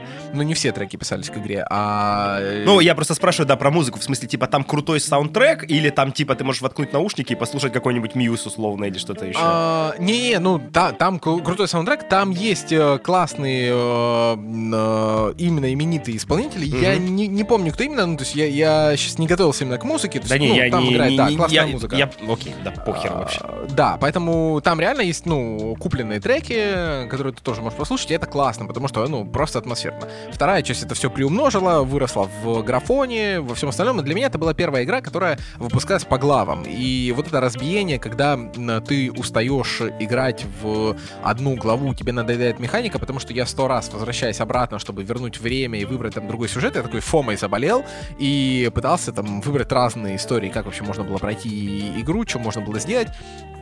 То, что она выходила по сезонам, ну, то есть у тебя там вышла глава, например, через э, два месяца вышла следующая глава. Тебе давало это отдохнуть, немного освежиться, снова в нее влюбиться и быть готовым к этому проходить. Потому что я проходил за поем уже вторую часть, и мне было безумно сложно к концу делать одни и те же механики. Типа ты пришел, ты поговорил, и тебе уже настолько пересыщают мозг э, ну, какими-то сюжетами, историями, которые есть в игре, что ты немножко начинаешь офигевать от этого всего, ну, потому что контента реально много. Но, опять же, игры не длинные, потому что, что первый, что там второй Life is Strange, первый, по-моему, он шест- около 16 часов занимал, второй там 12, третий 16 часов, это не очень большие игры, но проходить их кайф, когда ты просто приходишь с работы, и вечерками там за 2-3 недели ты проходишь игру, исследуя реально мир, погружаясь в него, не для того, чтобы, типа, выбрать все правильные ответы, а для того, чтобы поступить как а, хотелось бы, наверное, герою, понимая его, а не ставя себя на место героя просто на 100%. Вот мне понравилось, что в эти игры можно было вникнуть. А потом понеслось, конечно же, все дальше. У меня там начались э, приступ э, Sony игр, потому что одновременно у меня один за другим шел там Heavy Rain, Beyond Two Souls, Detroit, и это вообще отдельная каста. Ну, то есть я в них заболел, реально классно, круто, но в отличие от Life is Strange, где были механики, которые тебя погружали в процесс, ты такой просто релаксировал. Ты знаешь, такие медитативные игры. Ты сел, а, ты никуда не спешишь, тебе не нужно сейчас QT-шки бахать, что-то делать. Ты спокойненько... И тут такой тебе привет, Heavy Rain, Да, такой, привет, да, быстрее, я- я о том же, срочно, да. ты сейчас не успеешь, это будет полный крах. тебе еще отрежут палец там, да, и тому подобное. И в этот момент я, конечно, ну, приходил и реально отдыхал. Я мог спокойно пойти себе, э, включить игру, поиграть. Ты вышел куда-нибудь в город, там, садишься на лавочку или на железнодорожные пути, идешь, завариваешь пельмеши. У тебя играет в этот момент э, какой-нибудь классный трек. Ты приходишь, спокойно ешь, что-то там двигаешься, спокойно ходишь. И потом ты возвращаешься домой с железнодорожных путей. Да, и тебе говорят, да хватит есть пельмени. На железнодорожных путях, от пути. И в этом плане Они Не мне понравились именно атмосферой. Абсолютно все три части. У них очень схожие механики, сюжет завязан просто на разных э, историях. То есть первое путешествие во времени, вторая телекинез, третья вообще про эмпатию. Кстати, это очень классная Вот история это вообще про то, что, поворот. а, игра... Слушай, а вот про путешествие во времени, я правильно понимаю, что э, это как раз идеальный вариант для Сереги, который такой, э, Да, я сделал не да. то, что хотел, я хочу отмотать этот разговор, чтобы Да. перепройти его правильно. Да, и... Типа, если бы в Man of Medan можно было мотать разговоры, все было бы хорошо. Да, и, и это же история про то, что я говорил, как раз я этим заболел, потому что, ну, очень сложно было этому сопротивляться, у тети тут такая возможность есть. Это классно было подано с точки зрения, что ам, ты как персонаж, а не как игрок, делаешь то же самое, потому что, воу, я могу управлять временем, мать твою, я, конечно же, буду исправлять, э, пробовать все события, и игра с этим очень интересно играется, и в этом плане сценаристы не дураки, что они тебе дают возможность скучно поиграть. И, ну, ты бы точно так же делал, если бы ты в жизни мог управлять временем. Ну, это очень классно. Но, опять же, выбор он мне долго казался очень... э, ну, у тебя есть выбор. Ты типа такой... Ты либо поговорил с человеком, либо ты не поговорил с человеком. На этапе, когда я играл в первый Life is Strange, там около выхода это было, я такой думаю, блин, ну что за странная вариативность? Вот Mass Effect — другое дело. А тут только два выбора, которые я могу совершить. Но потом, на самом деле, я уже переигрывая там во второй и в третий, когда я понимаю, что а это очень приближено реально к реальной жизни. Ну, ты либо поговорил с Особенно этим перемотка человеком, во времени. М? Да, да, да, да, да. Ну, третья часть, она вообще завязана на эмоциональном интеллекте. То есть человек, э, главная героиня, она может а, м, считывать эмоции людей. И это очень прикольно прописано в игру, потому что ты сам замечаешь, а, как ведут себя люди, и, ну, это такая история про развитие эмоционального интеллекта в том числе. И ты, когда погружаешься в сюжет, понимаешь, почему этот человек поступил плохо, почему у него не было там выбора, а ты все-таки готов его простить, а как это скажется на ваших взаимоотношениях там на городе и так далее. И в этом плане а, очень прикольно было попробовать новые механики. Прикольно, что каждый сюжет, ну, то есть у тебя ка- каждый, а, каждая игра, она совершенно с новыми механиками, как бы, хотя находится в общем консенсусе. Это, я, кажется, сейчас описал, как работает э, серия игр. Как Но- работает сериал. Ну, это, кстати, есть сериал. Я потом только узнал, что впервые разделение на главы, если не ошибаюсь, появилось в «Ходящих мертвецах». Совершенно верно. А, Telltale это первые чуваки, которые сделали сезонность. Э, Во-первых, потому что они как бы делали игру по франшизе. А, Ну, и я, честно говоря, не знаю точно по историчности, но, по-моему, вот именно Walking Dead это у них была вот одна из первых таких прям массово популярных игр у Telltales. И после этого они взяли, ну, как бы они вроде типа купили франшизу мертвецов, соответственно, они решили делать это как сериал, выпускать это эпизодами, что тоже очень зашло. И это, я так понимаю, они еще и реализовывали технически, потому что выпуская эпизоды, они собирали фидбэк от пользователей и делали какие-то корректировки, условно говоря, понимая, чего заходит, что не заходит. А, Они выпускали эпизоды, а потом они выпускали и сезоны. И вот как бы люди играли, давали фидбэк, и таким образом они делали все лучше и лучше и лучше, поэтому как бы ресепшн у игры был очень хороший. И после этого они пошли в эту тему, то есть они начали покупать франшизы, они сохранили режим сериальности для всего. А, И да, вот это у них очень выстрелило. По-моему, даже Wolf Among Us был после Walking Dead, если я не ошибаюсь. Но, может быть, я и ошибаюсь. Все Да, ошибаются. Они в механика 12 абсолютно году вышли, классная. Э, Ты реально просто доделываешь игру в процессе. Ты такой выпустил первую главу. Ну, как и сериалы, вторую. потому Да, что да, с сериалами да. же тоже такое происходит, да? Вот мы были свидетелями, э, например, того, что происходило в... э, Ходячих э, мертвецах. Я хотел, нет, я хотел сказать из такого типа более свежего, когда выходил Боба Фетт. Ну, Саша об этом ничего не знает, потому что он ничего не понимает во вселенной Звездных войн. Я вообще все еще не понимаю, почему мы общаемся с этим человеком. Ну, в общем, когда выходил Боба Фетт, у них был реально там провал по просмотрам по выходу эпизодов, и там в последние эпизоды они добавили Мандалорца, там и Грогу, и всю эту историю, чтобы э, и, и там, по-моему, и, и Люка они туда добавили, э, чтобы просто как-то типа вернуть э, просмотры и так далее. Я так понимаю, у них изначально вообще этого не было в целях. Они такие, что-то, короче, про Боба Фетта не заходит этот клан Сопрано на Татуине, э, что-то как-то народу не очень нравится, и они начали добавлять там персонажей, у которых как бы был хороший рейтинг, условно говоря, и все такие, о, круто, круто, там вышла новая серия, там есть Мандалорец, там, короче, все круто происходит. И, э, ну, как бы, я так понимаю, такой прием, он не редкий для сериалов, э, особенно вот таких, э, как это сказать, на, на рельсах стоящих, да, как, когда там, типа, ты много контента снимаешь. И, соответственно, да, в играх тоже, когда они применяют, кажется, это имеет только позитивный эффект. Вот тут я задумался о том, э, за что всем полюбился Heavy Rain, потому что у меня Heavy Rain э, вот этой тройки, типа Heavy Rain, Beyond Two Souls и Detroit, вызвал меньше всего восторга. Это была первая игра, в которую я поиграл, я решил, ну, по очередности выхода играть.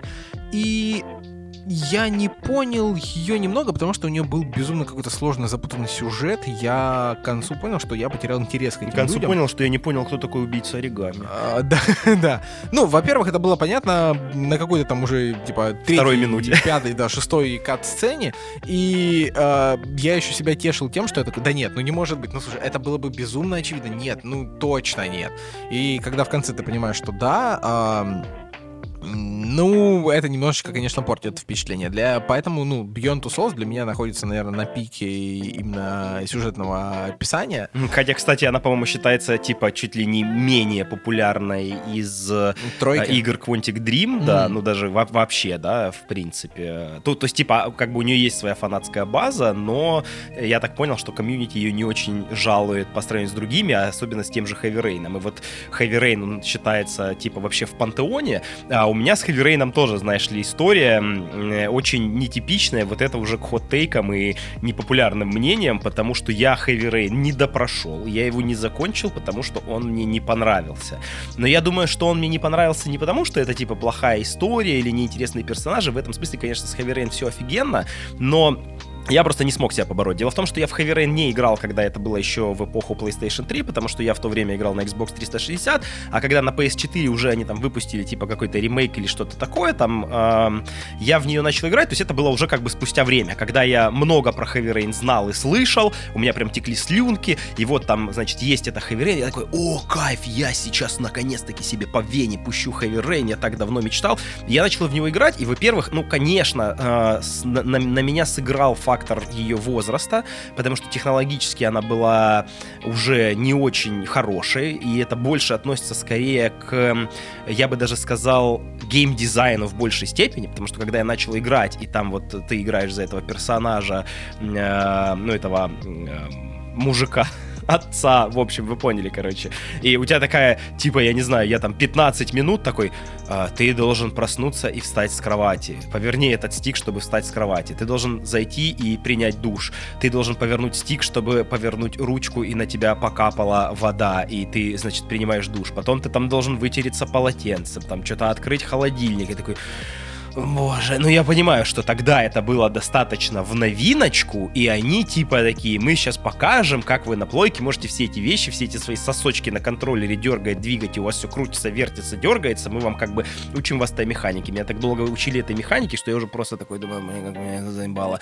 Но реально меня игра потеряла в самом начале, Просто когда, э, ну, а, окей, это спойлеры, если вдруг кто-то не играл, но это как бы не то чтобы большие спойлеры, потому что буквально самое начало игры, ее завязка, в общем, э, как бы наш герой, он идет со своим сыном в торговый центр, да, поправьте меня, если я что-то говорю Да-да-да, он неправильно. идет в торговый центр. Да-да-да, он идет в торговый центр, и как бы там начинает происходить какая-то движуха. В общем, э, как бы вся история в том, что он в этом торговом центре теряет своего сына, но, боже, как же он тупо его теряет. То есть, я не могу, этот просто д- долбоеб форменный, э, который, понимаешь, вот э, он такой, сын такой, о, я хочу шарик, я хочу купить шарик у клоуна. Он берет шарик у клоуна, этот пытается найти, блядь, мелочь в кармане, у тебя какая-то мини-игра, какая-то QTE, чтобы найти мелочь в кармане. Он такой, я должен заплатить этому клоуну за шарик, а этот сын долбоеб такой же, ну еще бы генетику, блядь, сука, гены пальцем не раздавишь, что этот долбоеб, что тот куда-то начинает идти в толпу, этот начинает нервничать, у нас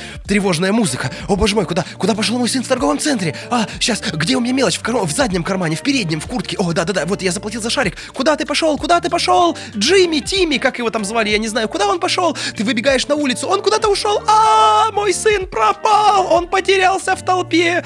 Блять, два долбоеба. Один большой, другой маленький. Сука, как можно построить завязку сюжета на том, что один долбоеб не знает, где у него мелочь в кармане, а другой долбоеб, который уже взрослый, ему не 4 года, ему не 3 года. Он нахуй просто куда-то пошел с шариком, куда-то упиздил, у тебя папа здесь стоит. Ну, по- как тебя воспитывали, ты ублюдок мелкий, ты можешь взрослого подождать. Сейчас он заплатит за твой сраный шарик, и вы пойдете есть твое сраное мороженое. Сейчас все, наверное, скажут, что я очень плохой отец. Нет, я в жизни делаю не так. Все нормально как бы. Но я думаю, как тебя воспитывал этот ублюдок, если ты не можешь даже устоять на месте? Там какая-то здоровая детина, ему не, не 5 лет, и он что-то куда-то поперся. И этот бежит по какому-то эскалатору за ним, что-то еще. Вы делаете какую-то супер теншн, драматичную сцену, основанную на том, что один хреновый отец, другой хреновый сын, которые не могут скооперироваться в сраном торговом центре. Сейчас верну тебе то же самое, что ты говорил Сережа э, 10 минут назад. Ты выходил давно на улицу? Ты видел, какие там люди ходят? Ну, да, ты прав. Ну, блин, ну хорошо, давай так. Э, вот эту херню отыгрывать было очень стрёмно. То есть я такой думаю, блядь, да я сейчас не, не знаю, я потом отдам эти деньги этому клоуну, найду его, мне надо тут типа этого пацана не потерять. Ну, короче, я не знаю, это все как-то было так притянуто за уши. И я такой, фу, ладно, ладно, окей, за него какая-то эта тупая сцена. И вот тут начинается как бы следующая сцена, которая меня еще больше выбивает из погружения, которую я просто не понимаю, потому что у тебя начинается уже за детектива, который приезжает на место расследования, и у него начинается какой-то, видимо, я не знаю, это был какой-то а, ранний э, зуд у Quantic Dream, когда они еще не, э, значит, у них в голове еще не созрел э, Детройт, и они такие, у нас сейчас будет супер детектив, у которого супер очки, которые он надевает, и они считывают следы и отпечатки пальцев, и всю херню, и у нас какие-то циферки, и какие-то столбики бегают, и какие-то кружочки крутятся, и он весь такой супер аналитик, и он просто как э, Тони Старк, у него Джарвис, он открывает дополненную реальность, и в ней все сканирует, и такой, блядь, я только что играл за какого-то долбоеба, который не может, сука, сына найти в торговом центре, и который из-за сраного шарика просто, блядь, проебывает свою жизнь. И тут я играю за какого-то э, супер CSI детектива с какой-то... Я такой думаю, блядь, как... Меня, короче, эта игра почему-то, она, она каким-то образом умудрилась меня так сильно геймдизайна выбесить, геймдизайново. И, ну, я не знаю, да, окей, наверное, наверное, если бы я играл в это в свое время на PS3, когда не было других таких хороших э, игр в жанре интерактивного кино, там, не считая условно говоря, того же Фаренгейта, да, то, наверное, тогда это было супер круто, и тогда хотелось в это погрузиться. Ну, как-то со временем, ну, короче, у меня сложилось ощущение, то есть я понимаю, что я не прав, да, я играл не в то время, как, не в нужное время, не в нужном месте я играл в эту игру, из-за чего она мне не зашла. И, наверное, исходя из того контекста, в котором я играл в эту игру, я могу предположить с высокой долей вероятности, что она очень сильно состарилась геймдизайново, ну и технологически, конечно, там графон был уже не очень, а в какое-то время, там, когда она выходила на PS3, там на графон дрочили прям очень сильно, потому что она была очень крутая, графонистая, все дела. Но, блин, к этому моменту, ну, мне показалось, что просто буквально все события, я как бы поиграл еще чуть-чуть дальше, чтобы мне показалось, что все события, которые происходят, это как будто бы очень большое количество таких филлеров, которые не связаны с сюжетом и с его развитием, а просто они такие, мы сейчас вам э, выкатим все игрушки на показ, мы расскажем вам про все э, небольшие механики и про все э, какие-то микроменеджмент штуки. Э, и я такой, блядь, ну как-то... Они оказались для меня... Э, то есть они делались как супер иммерсивные. Типа ты тут, э, я не знаю, дернешь за стик и вытащишь ящик, и что-то в нем будешь искать. А для меня они оказались антииммерсивными. Потому что я не хочу делать эти тупые механические действия, типа покрутить ручку душа, чтобы на меня покапала вода. Или что-то еще. Я думаю, блядь, какая нудная хуйня, как меня это бесит. Короче, ну, как вот в прям... реальной жизни. У меня прям, у меня прям... Да, ну, блядь, я, не... я, сука, пришел сюда из-за какого-то крутого триллера с похищением ребенка и маньяком, и расследованием, а не для того, чтобы крутить ручки, блядь, э, душа и, сука, вытаскивать эти ебаные ящики. Это не то, чего я хотел. Сука! Это круто работало во всяких играх типа... Э, э, сейчас, как она называлась? Э, э, и это Пенумбра, например, да? Это вот игра была... Ого. Типа такой, ну, как я не знаю, это такая, наверное, тоже своего рода эволюция квеста. Это была игра от первого лица, и э, она в основном такая хоррорная, где ты по стелсу должен прятаться от, э, значит, этих пришельцев, и там был большой упор на физику, э, в том смысле, что куда ты курсор наводишь, ты зажимаешь кнопку, и там, чтобы открыть какую-нибудь э, дверцу шкафа, тебе нужно буквально потянуть, чтобы передвинуть ящик, тебе нужно его как бы захватить и опять же тянуть, и там очень было много моментов, связанных с физикой, и потом все это также перекочевало в амнезию, там и последующие игры такого же жанра и характера, но там это было хорошо и иммерсивно, и там это работало, потому что если ты бежишь по коридору этой заброшенной, там, в Гренландии э, какой-то там э, исследовательской базы геологов, и за тобой гонится там пришелец по темному мрачному коридору, и ты забегаешь, ты буквально как бы забегая, ты должен закрыть за собой дверь, ты как бы ее хватаешь, ты ее тянешь, он начинает с той стороны рвать, ты прям играешь в эту мини-игру, ты тут должен какой-нибудь засов или что-то еще такое сделать, там э, придержать, и это круто, это иммерсивно. А в Heavy Rain это не иммерсивно. Вот эти вот э, квиктайм-ивенты, они не прикольно сделаны. Вот это вот все покрути ручку туда-сюда, и этого слишком много, это слишком... Я не знаю, короче, мне тогда это прям сильно не зашло. Я на тот момент ее удалил, я решил, что я когда-нибудь все-таки Heavy Rain пройду, э, вернусь, чтобы полноценно насладиться историей, но, честно говоря, меня все это слишком сильно выбило из колеи, чтобы я вот этот, э, как бы, мировой признанный шедевр смог полюбить, и самое главное, что из-за, к сожалению, вот этих, э, совокупности этих мелких проблем, э, в конечном счете я просто, ну, не могу найти себе силы и мотивацию, типа, да, это, это, это великая игра, да, это крутая игра, это супер обсуждаемая игра, но я такой, типа, не хочу, и вот, ну, для меня это оказалось прям критично, не знаю, Сань, Кстати? Здорово, что ты сказал про квесты, потому что у меня был вообще отдельный разгон про то, что а, квесты стояли м, таким мощным подспорьем для того, чтобы создавалось интерактивное кино вообще. Потому что а, в какой-то момент, даже Сибирь, например, а, это игра, которая точно так же заставляет тебя говорить с людьми, исследовать. Там были свои механики, присущие квестам, но при этом а, ты понимал, что, блин, а мне не хватает вот этого Ганс, или как его звали, я хочу посмотреть еще больше про них. То есть игра безумно затягивала, и вообще что интерактивное кино, что м- квесты, ну давайте там про интерактивное кино, это же игры, которые затягивают, в том числе потому, что ты проводишь с ними долго времени, ты погружаешься в героев, ты их узнаешь все это время. То есть не просто такой 10 часов, у тебя ходит болванчик, э, ну, что-то в кого-то стреляет, и ты вообще ничего о нем не знаешь. А где-то это обусловлено и окей, логично, где-то это, ну, просто сценаристы на это не обращали внимания. Но в интерактивном кино это безумно важная вещь. Когда возникает вопрос, типа, посмотреть фильм или, например, поиграть в интерактивное кино, я бы выбрал интерактивное кино, когда у меня есть желание погрузиться гораздо больше в сюжет, гораздо больше в людей, сопереживать им, потому что и выхлоп после этого у тебя тебя гораздо больше. Ты ходишь и такой, а чё, чё, чё это было вообще?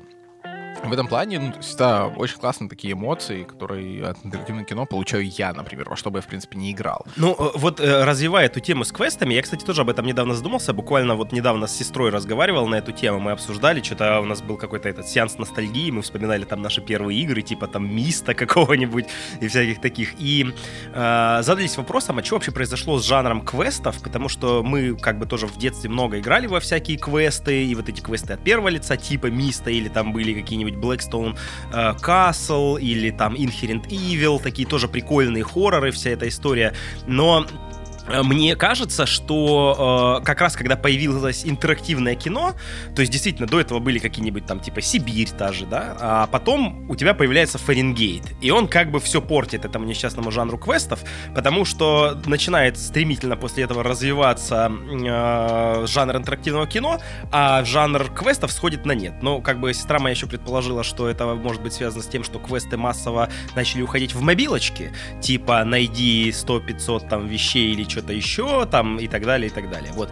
Э, тоже, ну, наверное... Но это вот уже эти... не квест, это уже больше puzzle game Ну да, но ведь квест что из себя представлял? Ты ходишь, тыкаешь, короче, вот ну, этот да, point and click персонажем и решаешь головоломки. Uh-huh. И как бы, ну да, и вот поэтому я упомянул ту же Пенумбру, и как бы все, которые потом от нее отпочковались, включая амнезию, и там что-то еще было тоже а, с такой же точно э, физикой и механикой, она ведь тоже была построена на том, что ты как бы ходишь по локации, э, разгадываешь какие-то пазлы, э, ну, ведь так и есть, господи, вот э, э, дедушка всех квестов Мист, он ведь на этом был построен. Ты должен найти что-то там на этом острове, где есть какая-то головоломка, ты должен решить эту головоломку и двигаться дальше.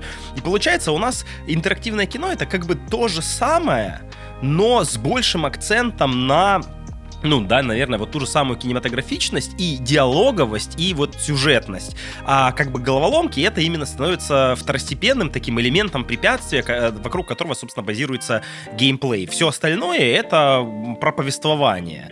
И кажется, что это стало более, не знаю, динамично, что ли, что это как бы, в принципе, квесты, наверное, и похоронило, потому что я на самом деле не особо сильно знаю вот игр в жанре классического квеста, которые были вот, ну там, например, типа плюс-минус после там 2010 года какого-нибудь. Потому что кажется, что все это было уже что-то другое. Ну, и либо на мобилках. Ну да. Окей. А, ты говоришь, например, про интерактивное кино. тут популярности интерактивного кино еще не добавляет то, что были эксклюзивы, и, по сути, интерактивное кино для меня на ПК было представлено тем же только Life is Strange, потому что такое, а что еще есть? Ничего нет. А потом э, вышел там Волк среди нас, э, я такой, о, это что-то необычное, я познакомлюсь, что делает э, эта студия. Я такой, ого, ходячие мертвецы. Ну да, там уже дофига всего да, было, на самом да. деле. Там у тебя столько всего было, ну, то есть я, для меня это стреляло довольно долго, и то есть даже от квестов я отошел и к этому жанру вообще не прикасался. И теперь мне есть что наверстать на самом деле. И я боюсь, что в какие-то моменты тот же Until Dawn я не смогу наверстать, потому что он мне покажется глупым из-за того, что те механики, которые там были, ну, то есть уже придумали что-то лучше в дизайне уровней, в дизайне там персонажей, в их диалогах и так далее. Э, Таким образом, я в какой-то момент не прошел Alan Wake, потому что было слишком поздно к нему возвращаться. Ну, увы. Ну, скоро будет Alan Wake 2, если он уже не вышел. Нет, еще он не вышел, Он но он действительно вышел. будет Я скоро. просто довольно-таки уже давно не слежу за всей этой индустрией. Нет, тут совсем недавно вышел, типа, плотный такой геймплейный ролик, где все уже, как бы, в очередной раз подофигели от того, как там все круто выглядит. Ну ладно, давайте, э, как бы, пе- переключимся на мою историю. Я уже несколько раз упоминал Фаренгейт, и он у меня действительно был моей первой игрой в жанре интерактивного кино. И вот здесь э, интересный момент, потому что, наверное, Фаренгейт, в принципе, является э, пращуром этого жанра, именно таким, каким мы знаем его сейчас. То есть есть еще тоже игры, которые были раньше, но они скорее были какими-то девиациями, а вот Фаренгейт это была первая э, игра, вот эта Indigo Prophecy, которая по-настоящему этот жанр закрепила, ну и в принципе после которой Quantic Dream и начали делать все свои сюжеты, включая те же вышеупомянутые Heavy Rain, э, Beyond Two Souls, Detroit, э, кстати, Quantum Break, а, ну это не совсем то, да, я в Quantum Break не играл, поэтому я так... Ну, кстати, Quantum да, Break это нет? их же или, или просто у А, меня я Quantic не- Dream, Quantum Break, я, все Я не знаю, чья. Я знаю, Ладно. что май- э, ее очень сильно пиарил Microsoft, э, и это как бы вроде бы их игра, а кто ее разрабатывал без понятия. Да ладно, не, неважно. В общем, я хотел рассказать про Фаренгейт, да. А, До этого момента играми в таком жанре для меня как раз были вот point-and-click квесты. И Фаренгейт, когда он вышел, и я в него поиграл, это было в 2005 году, он просто мне снес башню, потому что помимо круто ветвящегося сюжета и игры за нескольких персонажей, эм, которые при этом находятся в противоположных позициях, что тогда меня тоже просто взорвало мозг. То есть, типа, сначала ты там играешь за одного героя, который там, типа, совершает убийство, должен спрятать тело, сбегает каким-то образом, да, у тебя там есть куча вариантов того, как ты можешь сбежать и скрыться, чтобы тебя не нашли, то есть, типа, тебя запалят копы, или ты там спокойно выйдешь, тебя не запалят, ты спокойно выйдешь из этой закусочной и, не знаю, там, скроешься на метро, или вызовешь такси, или что-то еще, там было очень много вариантов, а буквально следующая сцена, ты играешь за девушку-детектива, которая приезжает в эту кафешку и начинает допрашивать свидетелей и пытается выяснить, а, а, куда направился убийца и где спрятано тело.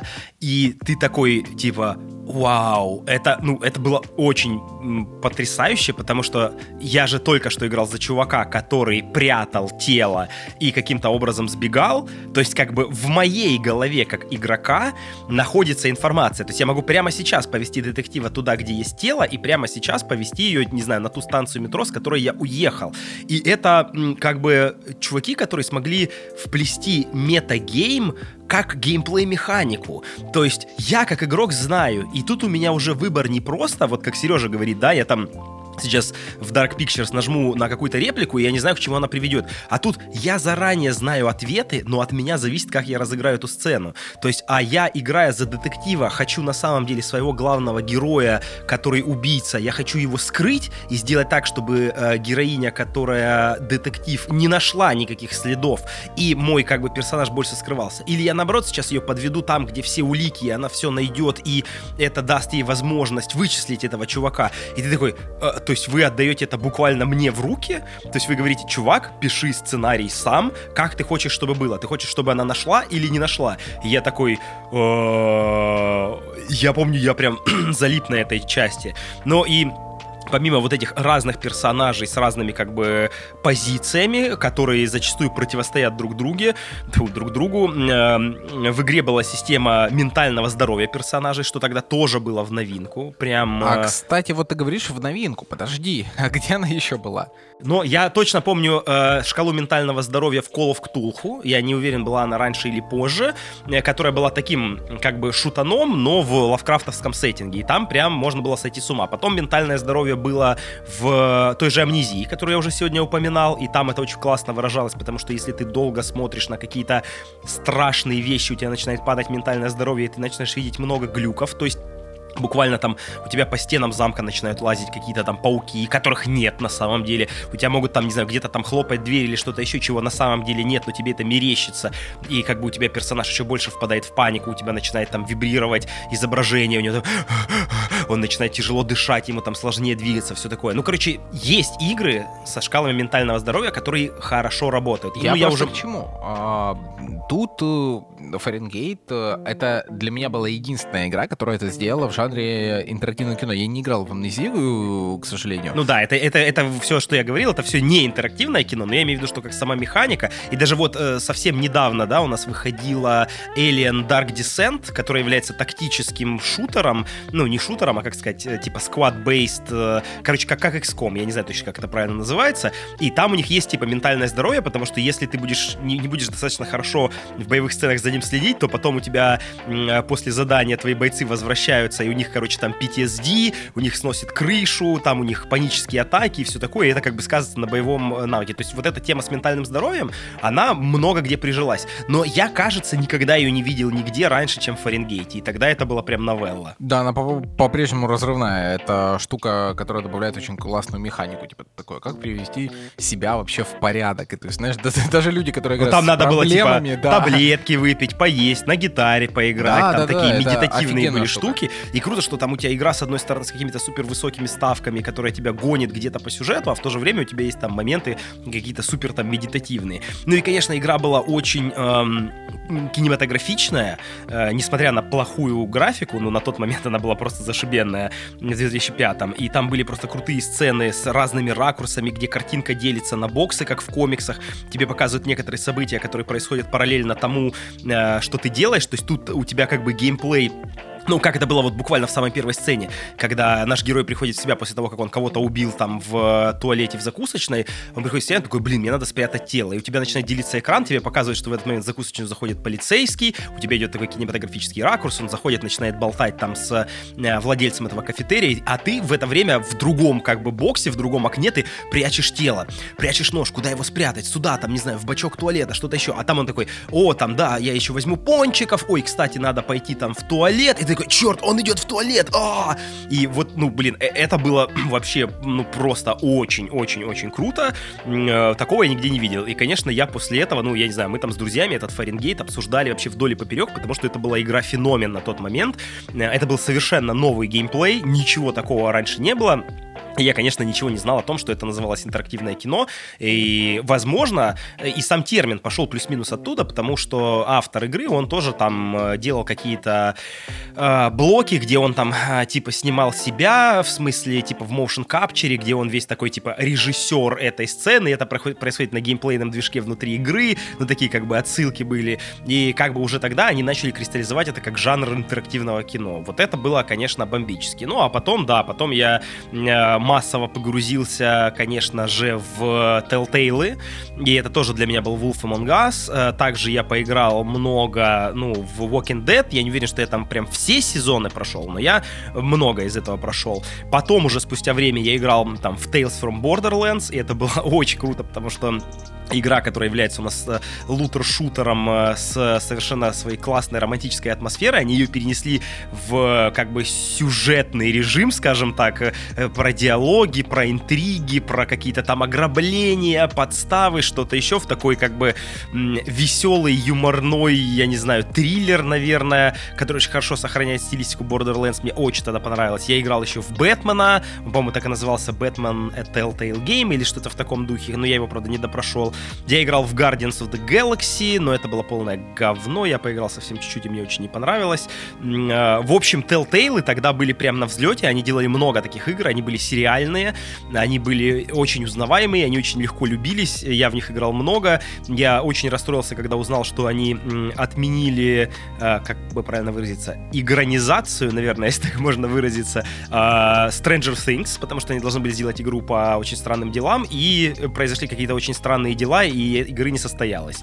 В общем, я не читал статьи, что именно произошло, просто погрустил, и, наверное, Stranger Things было бы э, кайф поиграть. Э, ну и да, вот Telltale, они впервые сформулировали вот эту эпизодичность, э, где игры выпускаются как сериал, и, ну, как бы в этом тоже, кажется, была их новелла, и, по-моему, впервые это как раз входящих и появилось, но вряд, вряд ли до этого. Поэтому, да, вот такая история. И как бы Quantic Dream я уже вернулся потом, когда я тоже играл в Beyond Two Souls и там в Детройт, опять же, в Heavy Rain, с которым у меня не задалось и не заладилось. Но вот Детройт, конечно, это тоже абсолютный венец, я считаю, Quantic Dream. Ну и вообще, получается, смотрите, мы с вами обсудили, у нас э, как бы в нашем диалоге сейчас, да и, наверное, по факту, я не знаю, какая студия разрабатывала э, Life is Strange, но вообще вот как бы жанр интерактивного кино, он всецело падает на плечи трех студий, это Quantic Dream, Telltale Games и Supermassive Games, то есть, соответственно, Quantic это вот Fahrenheit, Heavy Rain, Beyond Two Souls, Detroit, э, все прочее, Supermassive это Until Dawn и антология Dark Pictures, э, и уже вот все остальное, что до этого я называл, там еще были это Telltale у них были вот эти Game of Thrones, я в нее, правда, не играл, но тоже, наверное, прикольно было бы. И вот эти вот все, все игры по франшизам и по сериалам, все вот эти сериальные штуки, это, это была их вотчина. Э, да, и вот туда еще попадает, получается, Life is Strange, но я не знаю, какая студия ее делала, что я не, не играл. Ну, ее делала студия Don't Not. А, а слушай, точно, я об этом, я, я это, оказывается, знал. Да, получается? Ну, но сути, я так понял, что кроме Life is Strange игрока, у них больше ничего нет. Ну, окей, пусть будет Don't Not. Я, я не знаю, ну, возможно, я ни во что не играл, кроме Life is Strange в этой студии, а, возможно, даже не знал, что они это делали, я не обращал внимания. Но, по сути, да, у тебя есть 4 игрока на рынке, которые делают игры такого формата. И больше никого нет. Ну, есть, есть. Ты сам упоминал сегодня Эрику. Опять же, я не знаю, какая студия делала, но я уверен, что это, ну, даже близко не к ним.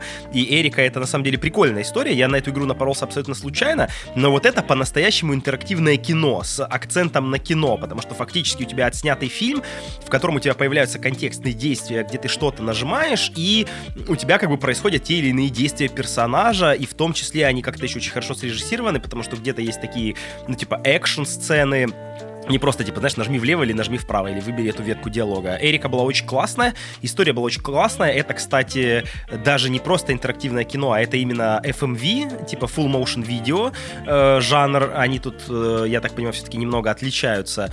Но Эрика была очень классная. Э, мне прям очень зашла. Я не знаю, тебе, я так понимаю, тоже, Сань. Да, она мне зашла, и, ну, мне в какой-то момент пропал интерес к подобным играм, потому что я понимаю, что это заранее смонтированные видосы, видосы, я выберу то, что мне нужно, посмотрю как-нибудь прикольный видосик, ну, то есть сколько это займет времени, ну, час, ну, полтора, там, да, например. И все как-то. Мне не очень понравилось, что это классно вовлекает, но я не очень проникаюсь этими персонажами. Я хотел бы больше на игровом движке подвигаться, походить вокруг, понять, что вообще происходит, ну, как бы быть сопричастным. Мне это не очень заходит, но это не означает, что это плохо. Они реально, ну, на меня это точно так же производит впечатление, такой, вау, кайф, вау, вау, ого, что происходит, типа, вау, это снято, типа, это пойдет на, любом, на любом тапке. Ну, она на самом главное. деле реально подкупала своей кайфовой историей. То есть там, э, да, там, да, да. там очень хорошая действительно была вот режиссура и постановка, там очень классно нагнетался саспенс, там просто история, вот прям ее, э, ну, не хотелось прерываться, ее прям хотелось вот сесть и залпом доиграть до конца и узнать, что же там дальше вообще будет в этой Эрике. Очень, так и самое главное, игра. что у тебя есть возможность доиграть ее до конца залпом, в принципе. Я не помню, за сколько она проходилась, может быть, я не за один вечер ее прикончил, ну, но в мне, целом, да, она Мне она показалась, да, довольно короткой. Я тоже не за один вечер, то есть это, по-моему, было что-то типа из разряда выходных, э, но она быстро прошла прошлась у меня очень. Да, ну и, конечно, мы не можем в этом обсуждении не затронуть Детройт, потому что это, наверное, на сегодняшний момент уже стал такой столб в жанре интерактивного кино. Если это э, в некотором смысле были какие-то, ну, не то чтобы нишевые игры, но скорее для своей целевой аудитории, то есть явно не массовый, то вот Детройт, он уже выстрелил массово, в том числе за счет своей крутой графики, у них был очень мощный маркетинг, поэтому про Детройт много кто слышал, я так понимаю, что в Детройт поиграли и многие, кто, в принципе, особо не играли в другие э, игры жанра интерактивного кино. А все же поиграли, кто в подкасте в Детройт? Ну, я да. не играл. Ты не играл? Ты не играл. Вообще не играл? А, а так, у меня тогда будет, у меня будет э, одна спойлерная история. Ну ладно, давай, Сан, что у тебя? А, не, я пока в шоке. Сережа, спойлерная история, и типа такой, знаешь, Маркус умрет. А, ну, э, в этом, кстати, весь прикол, потому что, как и в случае там с Dark Pictures, да, то есть у тебя тут, грубо говоря, могут умереть все персонажи, могут не умереть, это не то чтобы спойлер, это зависит от твоих действий. Но у меня есть одна спойлерная история, но она будет про самое начало, я ее э, обязательно расскажу. Э, не могу просто не рассказать, потому что за что я вообще люблю игры жанра интерактивного кино, потому что они э, для меня создают э, совершенно прекрасные ситуации, э, как я это называю, истории в курилке. Когда ты, типа, собрался с друзьями, и вы обсуждаете, о, типа, играли в Детройт, играли в Детройт, и вы начинаете обсуждать, ну, там, неважно, пусть это будет там Фаренгейт, пусть это будет Heavy Rain, вы начинаете обсуждать, и выясняется, что у вас как бы были абсолютно разные истории, что происходило, что вы делали, и у меня одна такая история есть просто совершенно фантастическая, это Значит, в самом начале игры, там в игре у тебя три персонажа, э, а, они все э, репликанты, блять, это не Blade Runner, как они, э, а, андроиды, андроиды, да. андроиды, простите, пожалуйста. Э, значит, э, как бы вся концепция вертится вокруг э, термина девианты, то есть те андроиды, которые начали по какой-то причине думать, что у них есть сознание, и они не просто роботы-пылесосы, которые что-то делают по дому, а в принципе могут э, вообще иметь какие-то в этой жизни права. Ну, опять же, классическая история, моя жена бы сказала, что это настолько избитая история, что уже тошнит, и в этом нет вообще ничего интересного. И, в общем-то, я думаю, она частично в этом права, потому что, кажется, эм, любой вообще сюжет, сценарий, фильм про искусственный интеллект и роботов, это про то, что они обрели сознание и поняли, что они тоже заслуживают, э, я не знаю, там, права на жизнь как сущность, или что человек влюбляется в робота, и вот это вот все, конечно, это просто супер избитый троп, от которого уже подбешивает, но здесь он реализован очень хорошо. У тебя есть три таких персонажа, они тоже абсолютно разные. Один персонаж — это девушка Кара, э, небесная. Вот, Громовая. это, кстати, очень, инте- вот это очень интересная штука, потому что со всеми людьми, с которыми я общался, которые играли у меня, я играл в Детройт на английском, все окружающие меня люди играли на русском. И они такие говорят, а, какая на, кара? На, на Там же можно Кэра. на русском играть? Да, она полностью озвучена. А, о, вот это я молодец. Нет, Сань, у тебя все, все в порядке. Потому я что... думал, она Кейра. Это просто другая вселенная. Это другая да. вселенная, да. А, так вот, там просто фанат Ведьмака себе заказал, короче, андроида для различного рода утех. Э, короче, они все такие говорят, Кэра. Я такой, какой, блядь, Кэра? Они такие, да ну Кэра же, ну это Кэра. Я такой, блин, ну какая Кэра? Я играл на английском, и как бы я даже не знаю, как, как пишется ее имя, потому что я не включаю субтитры, но они характерно говорят Кара. Ну, то есть Кара. Ну, блядь, кара, ну как, как, как они могли? И вот походу ты сказал кара небесная, я думаю, знаешь, такое впечатление, что, э, не знаю, переводчики или актеры озвучки такие, блин, ну кара звучит как кара небесная, давайте мы ее переведем, будем озвучивать как Кэра. Давайте мы Маркуса будем озвучить не как Маркуса, а как Меркуса. О, ну, типа, что за... Вот, ты, ты сейчас открыл портал в ад, потому что моя любимая рубрика это, конечно же, портал трудности перевода просто. Моя любимая рубрика это Doom Eternal. И в этом плане, действительно, такие игры, когда ты начинаешь играть на... Ну, они безумно большие, ну, то есть 16 часов игры, это очень много диалогов, это безумно много диалогов с разными людьми, с разными эмоциями, с разными интонациями просто.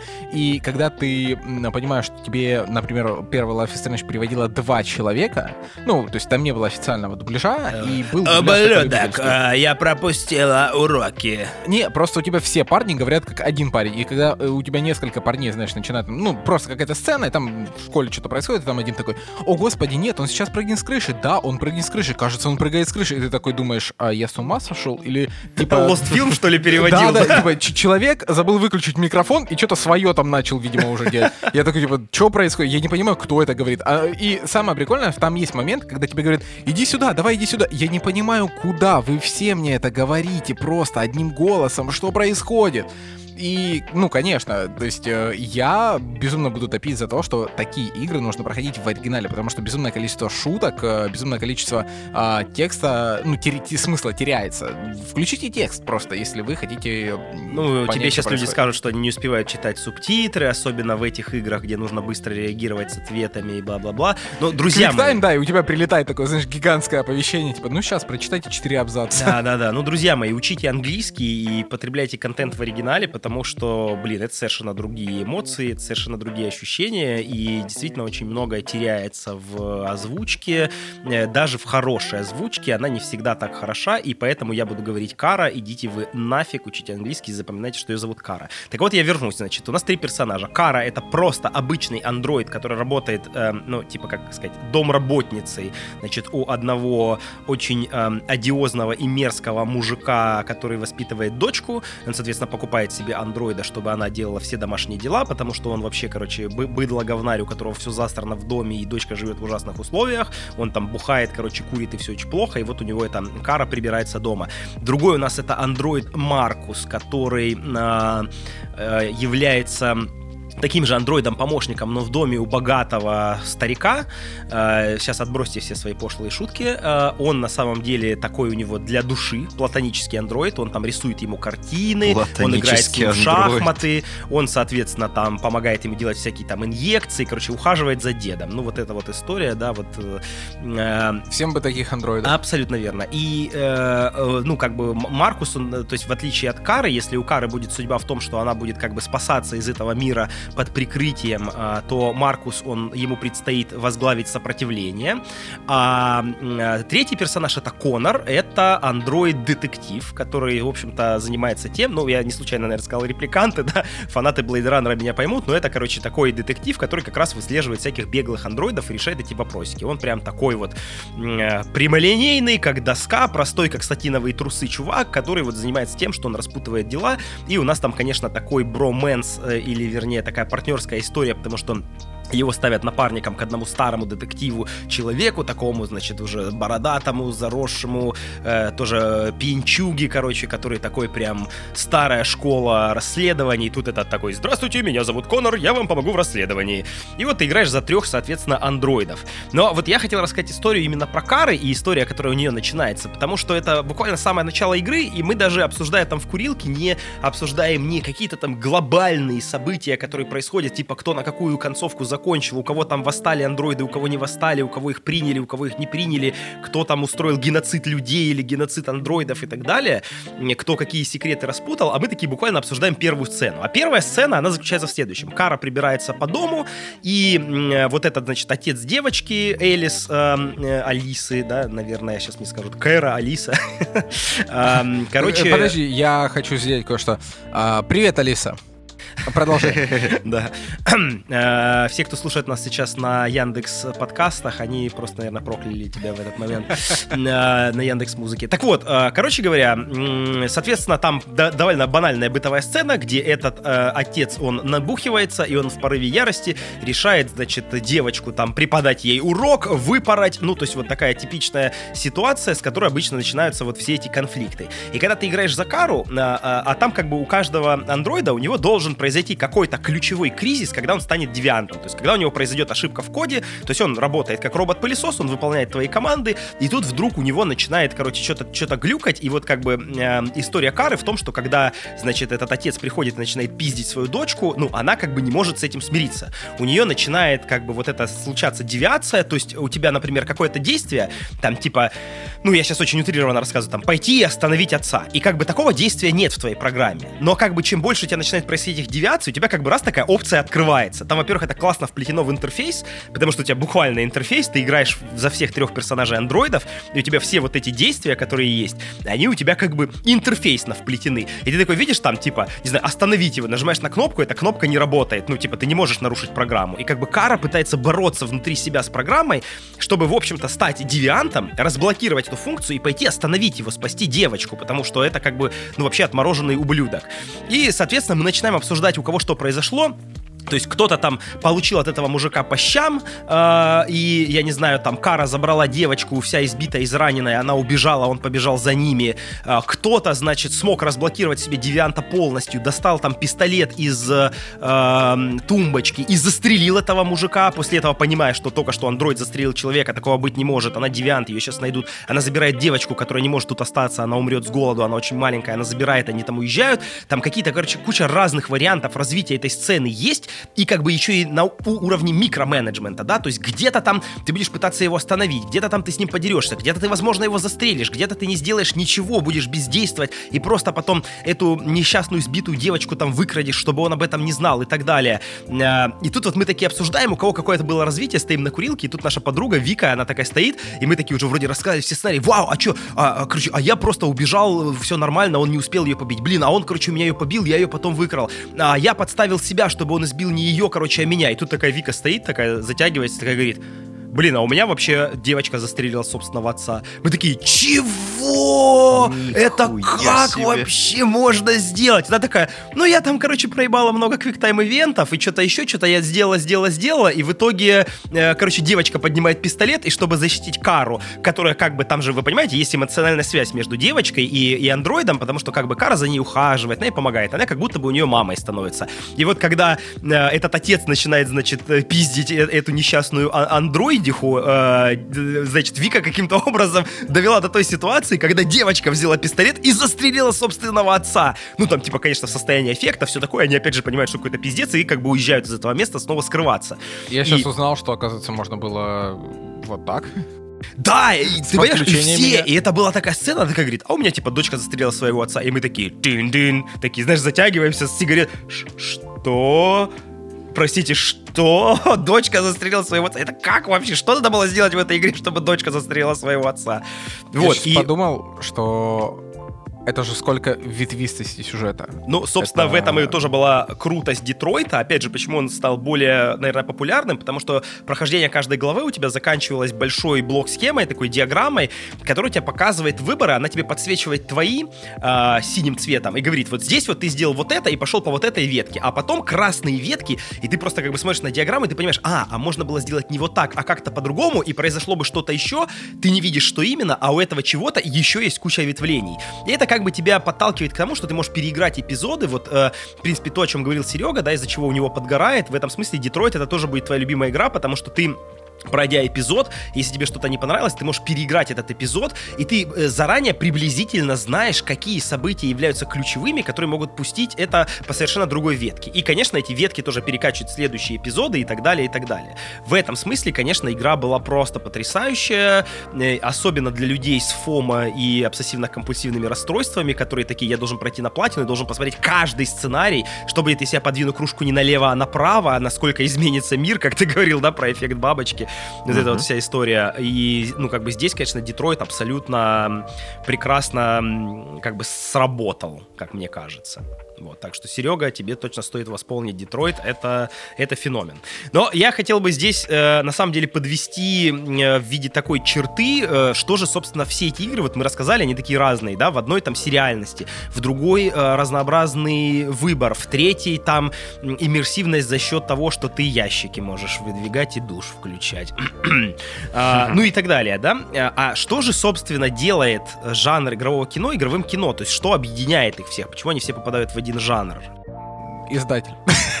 Не, ну, окей, все, все, да, издатель, все, чуваки, мы рассказали, что, значит, э, игровое кино это, значит, когда Quantic Dream делает игру, если у вас игра от Quantic Dream, это игровое кино. Да, до свидания, спасибо. Э, я если хотел, у вас собственно... игра от Supermassive Games, это говно из жопы. Нет, да, ну, кстати, да, опять же, возвращаясь к этому, э, получается, вам как бы сразу такое наставление, дорогие слушатели, если вы там во что-то из этого не играли, то у вас есть как бы, мы вам сейчас предоставим формулу, которая поможет вам разобраться, во что стоит поиграть из этого жанра. Например, если вам нравятся би-муви с маньяками, то вам э, к Supermassive Games, и там вы поиграете в Dark Pictures и в ее антологию, или в Until Dawn, или Quarry и так далее.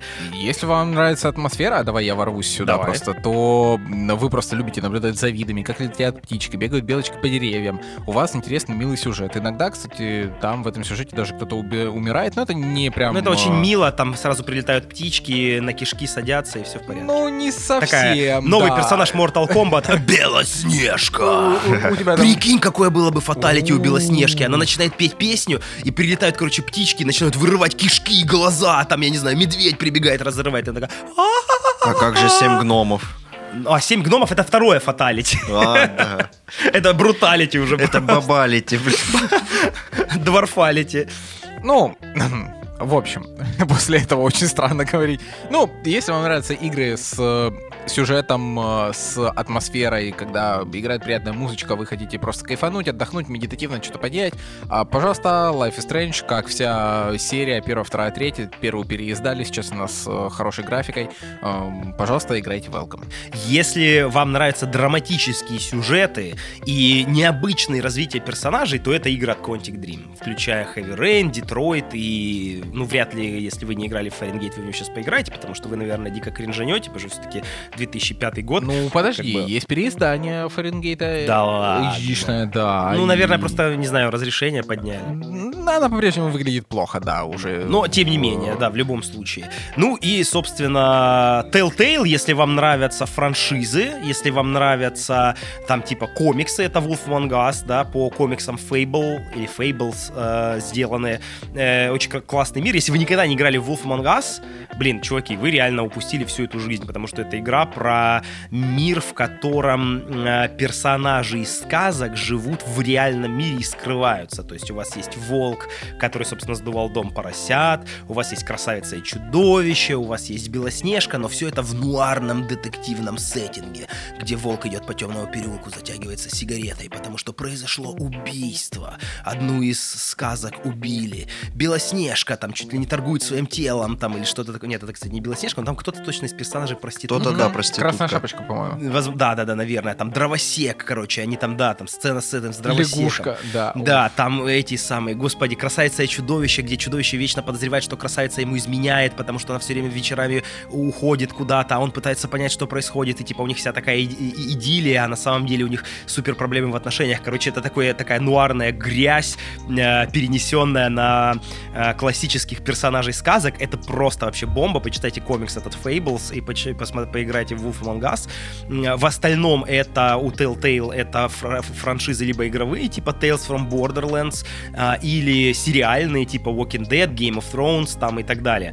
В общем, это вам прекрасно закроет. Особенно если вам там импонирует идея сериальности, если вы никогда не пробовали, обязательно попробуйте, потому что это очень прикольно. Реально, как в сериале. У вас обязательно есть клиффхенгеры, у вас есть э, какие-то неожиданные повороты сюжетов, и как бы всегда переносятся из эпизода в эпизод, из сезона в сезон ваши решения, и сказываются на глобальной истории. Это очень круто.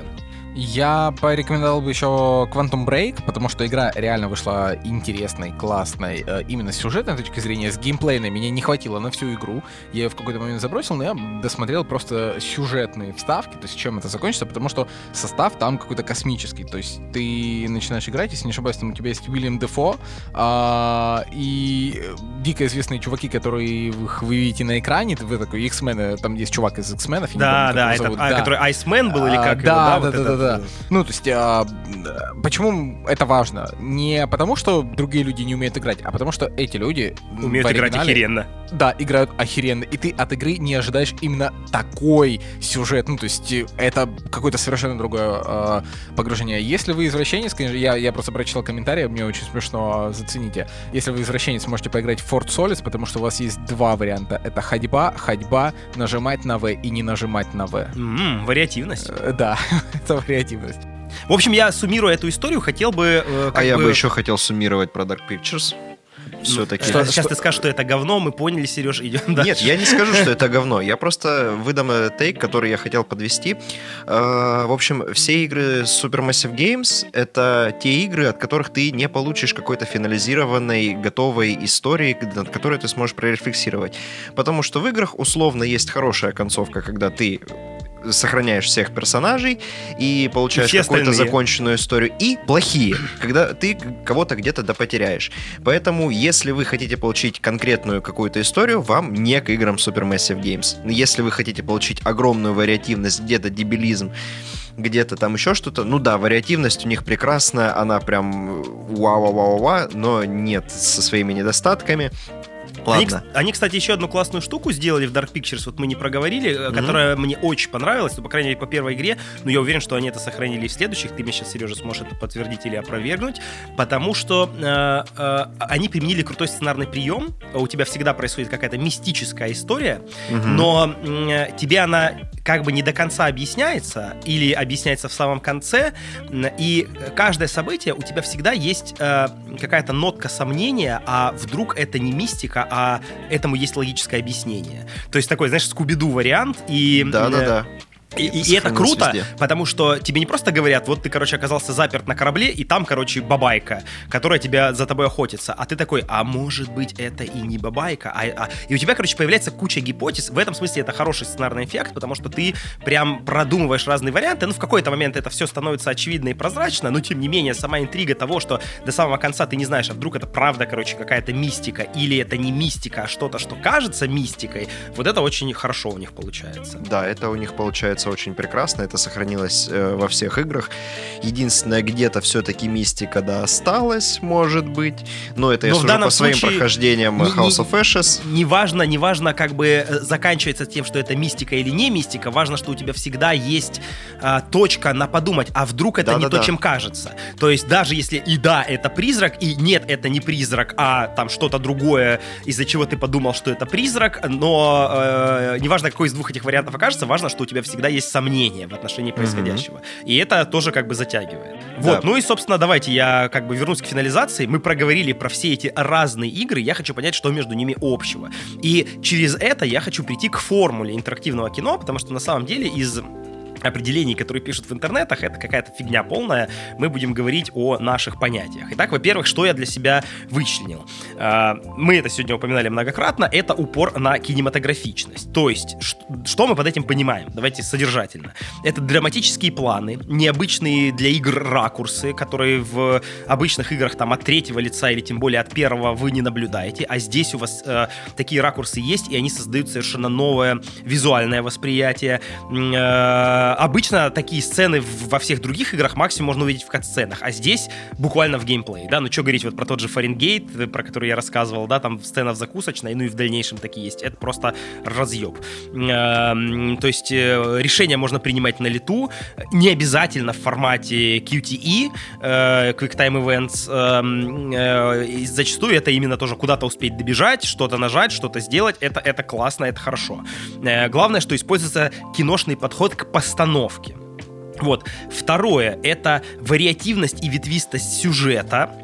А, и кажется, что все игры, которые мы обсудили сегодня, у них это свойство обязательно присутствует. То есть э, здесь дело скорее не в том, что каждый из этих сценариев будет очень хорошо прописан сам по себе. Ну, хотя на самом деле и в этом тоже, да, это отличает. То есть потому что ведь часто в обычных там РПГшках у нас бывает такая история, что, ну, не знаю, не обязательно в РПГшках, да, но у нас есть типа вот этот выбор между хорошим вариантом и несколькими так себе. Ну, вот то, что сейчас Сережа прорекламировал в отношении Dark Pictures, да.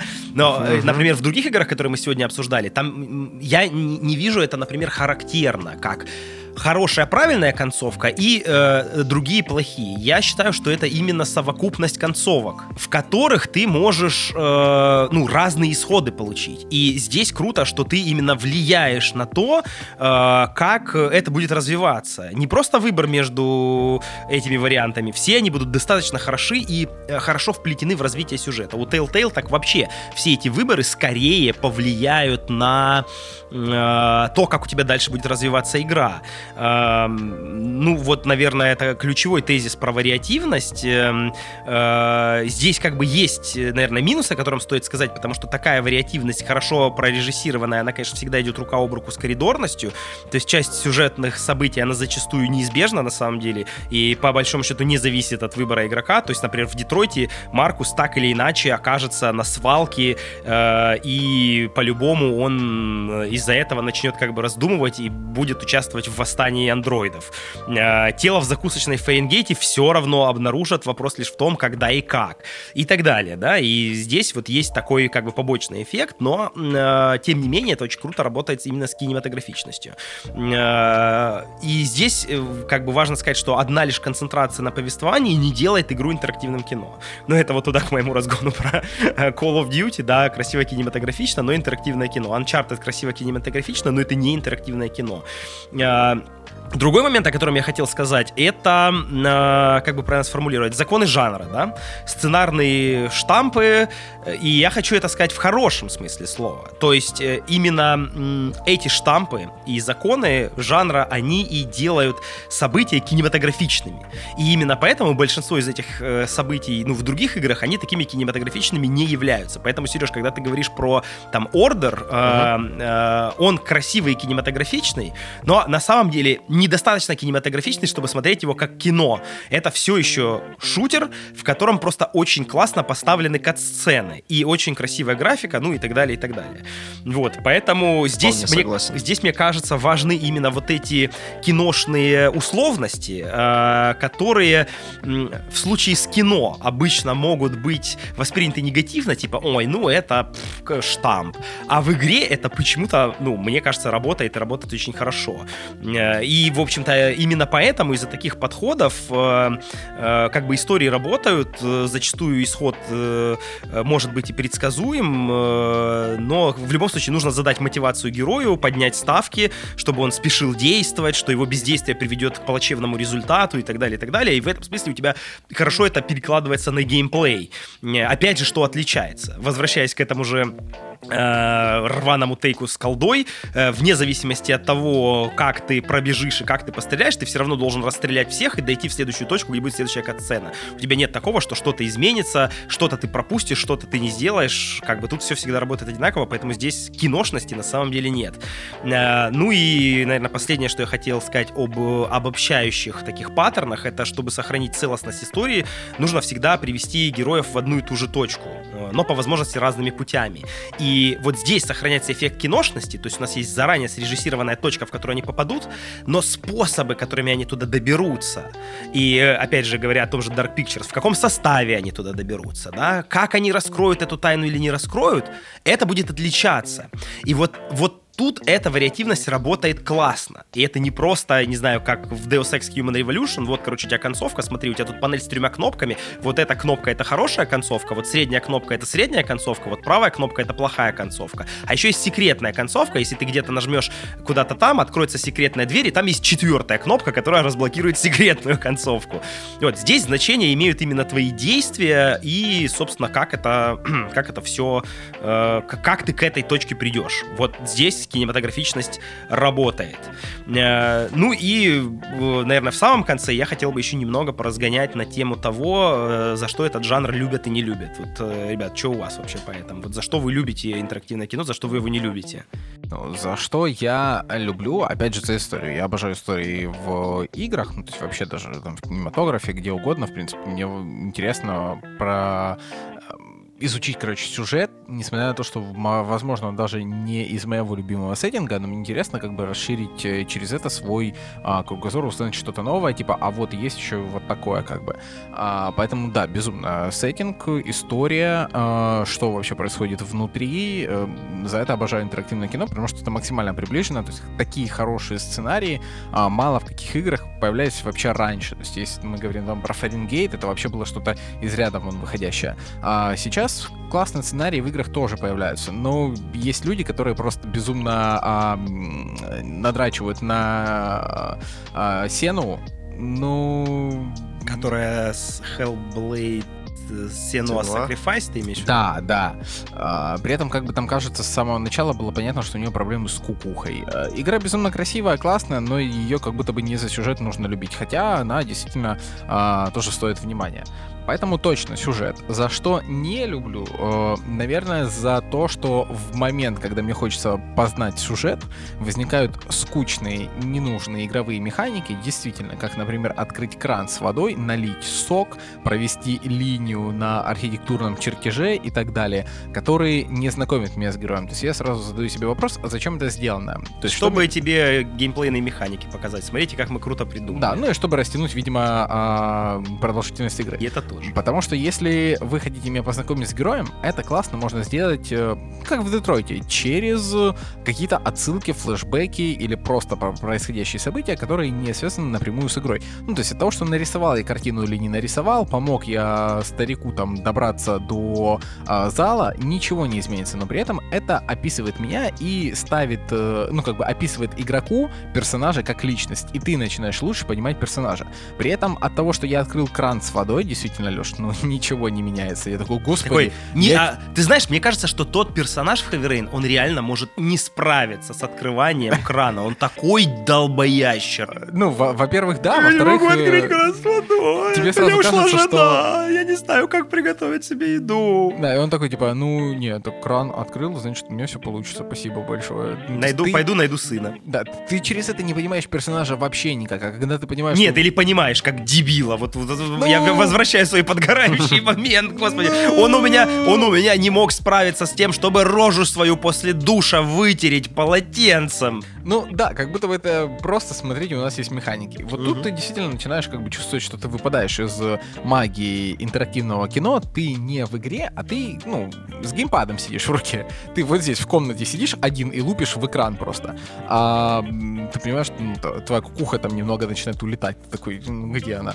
А в Детройте это погружение не нарушалось. Поэтому вот за это я люблю игры. Ну, я тут согласен, потому что мне кажется, что тоже массово а, игры этого жанра, их любят не из-за вот этой скриптовой кинематографичности, которую мы упоминали, а все-таки из-за красивых историй, которые они делают. И Абсолютно. которые не, далеко не всегда можно встретить даже в самых крутых эм, играх с крутой историей. Вот тот уровень истории и проработанности персонажей, он, конечно, здесь А, возьмите Wolf Among Us, ну, там как бы э, нет такой невероятной реалистичной картинки, как в Детройте. Ну, давай Но так, при она этом- комиксовая, здесь это другое. Да подожди, она все еще очень перебивай. крутая. А, я про то, что нет реалистично крутой картинки, но при этом сюжет игры не стал хуже, и ты не выпадаешь из героев, потому что это сделано в в совершенно в другом стиле. Ты веришь этой игре, ты понимаешь, что, во- ну, во-первых, она реально классно выглядит, во-вторых, ты такой, вау, во-вторых, она шла на любом тапке, я играл на, в нее на планшете вообще, на андроиде. Ну да, да, я, кстати, Типа, я тоже, да. я в Wolf Among Us играл на всем, начиная с Xbox 360, на компе, на планшете, на телефоне. Да, блин. при этом она классно выглядела, и ты такой, вау. Да, она ну, всегда круто, выглядела да. классно. Но э, возвращаясь вот к эм, тейку про истории, не только это красивые истории, классные персонажи, но я хочу сказать, что сложно на самом деле не любить сюжет, к которому сам приложил руку. Где, Да, где по-настоящему это повлияло. Потому что все-таки становишься. вот эта причастность к происходящему, она заставляет тебя сильнее переживать события. То есть участие в написании истории, оно для меня создает максимальное вовлечение. И это то, чего у тебя не будет ни в Uncharted, ни в колде, ни в... Что еще мы там сегодня... Ордер. Да, не в ордере, например, потому что ты на самом деле не участвуешь в создании истории. Ты смотришь красиво срежиссированную картинку, но ты в этом Да, смысле да, у тебя пропадает абсолютно. слово интерактивное. Ты, ты понимаешь, что твое решение привело к тому, что этот персонаж относится к тебе таким образом, что, не знаю, у тебя нет связи там а, с этим персонажем, ты сделал то-то, и это повлекло, повлекло за собой последствия. Да, именно это классно. Тут, конечно, тебе не дадут делать. отыграть роль, как в РПГ, и характер персонажа заранее прописан, но с другой стороны, возможность определить, например, манеру общения или что-то ну, в этом духе, как там твой персонаж здесь среагирует, она позволяет тебе лучше сродниться с этим персонажем. И это даже прикольнее, потому что этот персонаж заранее прописан, то есть на него потратили усилия сценаристы, чтобы сделать его классным и правдоподобным, а тут он еще и такой, ну, как бы, э, как бы ты, ты, ты можешь с ним сродниться, не типа своего персонажа сделать и отыграть его как ты хочешь, но прочувствовать, почему он действует именно так, за счет вот этой вариативности. Э, да, окей, я всегда буду играть в Wolf Among Us за Бигби, который весь такой хмурый мрачный ублюдок, но я сам определю, он э, жестокий и хладнокровный, или у него в душе под всей этой э, броней, э, значит, э, эмоциональной, на самом деле какая-то там теплая душа, и он хочет всем помочь, да. И вот на это я могу повлиять. Но это всегда будет Бигби такой, каким его уже задумали. Но я могу его немножко вот изменить. Вот это тоже, мне кажется, важный момент. Сереж, а у тебя какие тейки? За что А, любишь Я не любишь? люблю за этот жанр за то, что он, в принципе, позволяет как бы играть в кино. То есть, э, ну, приложить руку к созданию своего сюжета. Это очень круто, да, это очень большая иммерсивность, что ты сам себе автор, сам себе режиссер. Я всегда с собой беру видеокамеру. Наверное, Чё это а моя- ты старше, чем кажется. А заберите Щас- пыль. Мне кажется, сейчас э, есть какой-то процент наших слушателей, которые такие, «Ш- что, что это, что это значит, к чему это отсылка? Я думаю, это будет моей фишкой, э, напевание каких-то старых дебильных джинглов. Да, понятно, сколько у тебя ключей, Сереж, да. Я что, карлик из Форт Боярда, что ли? Карлик паспорту так все быстро вышел за Все, ладно, все, ладно. Ну, не бей ты, пожалуйста, господин. Не господин, а старец фура. Короче, а, а, очень то есть то, что фура Да убила, пошел это... ты... Блин, мне кажется, вообще очень-очень была большой ошибкой, когда Форт Боярд, э, когда он выходил в русской интерпретации, э, они не пригласили Шуру, чтобы он был старец Шура. Э, Не, Шура в роли старца Фура. Ну, типа того, да, просто Да. ему делают бороду, и такой, с вами старец Шура. Это было бы, по-моему, охеренно. Да. Да, Сереж, так что там про игры? А, мы про игры здесь разговариваем? Я думал, мы тут уже про старые телепередачи. Э, Ну ладно.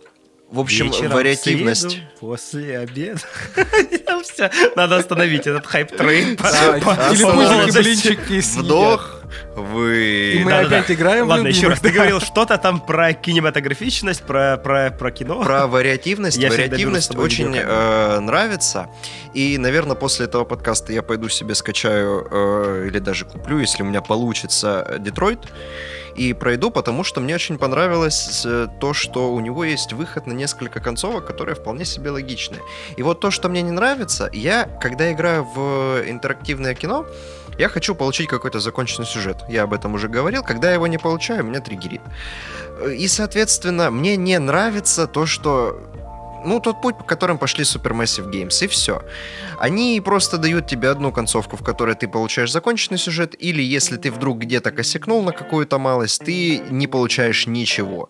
И сидишь потом, типа, я потратил 10 часов на какую-то местами херовую актерскую игру, местами нормальную, на какой-то пережеванный кусок кала вместо сюжета, и я просто пойду посмотрю сейчас прохождение э, все концовки за 30 минут, и все, и мне этого хватит. И я такой, а зачем я потратил 30 долларов на эту игру? Я вот этого честно не понимаю. То есть мне не нравится только путь, которым SMG пошли. Все остальное мне в жанре полностью устраивает. Это прекрасное времяпрепровождение, когда тебе не хочется смотреть какое-то кино, ты там в раздумьях, это я не хочу смотреть, это про ковбоев, это там Про новогодние, это, про ромкомы, ромкомы уже в горле. И вот у тебя появляется видеоигра, в которую можно поиграть и как бы посмотреть кино, и ты такой, вау, это же круто, это же кайф, это то, чего я хочу.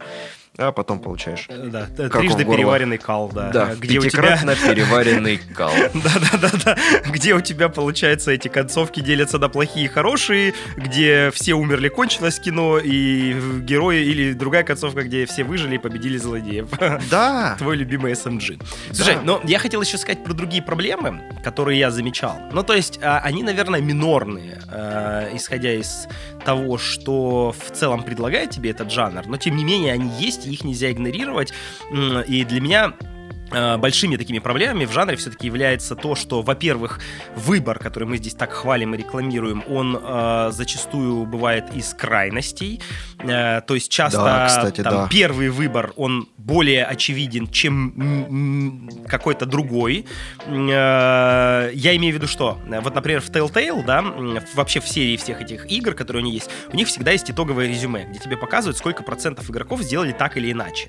И э, получается, что нередко, да, так случается, что в своем очень оригинальном, собственном прохождении, которое сделал именно ты, потому что игра тебе сделала э, такие возможности, ты поступил так же, как и 70% игроков.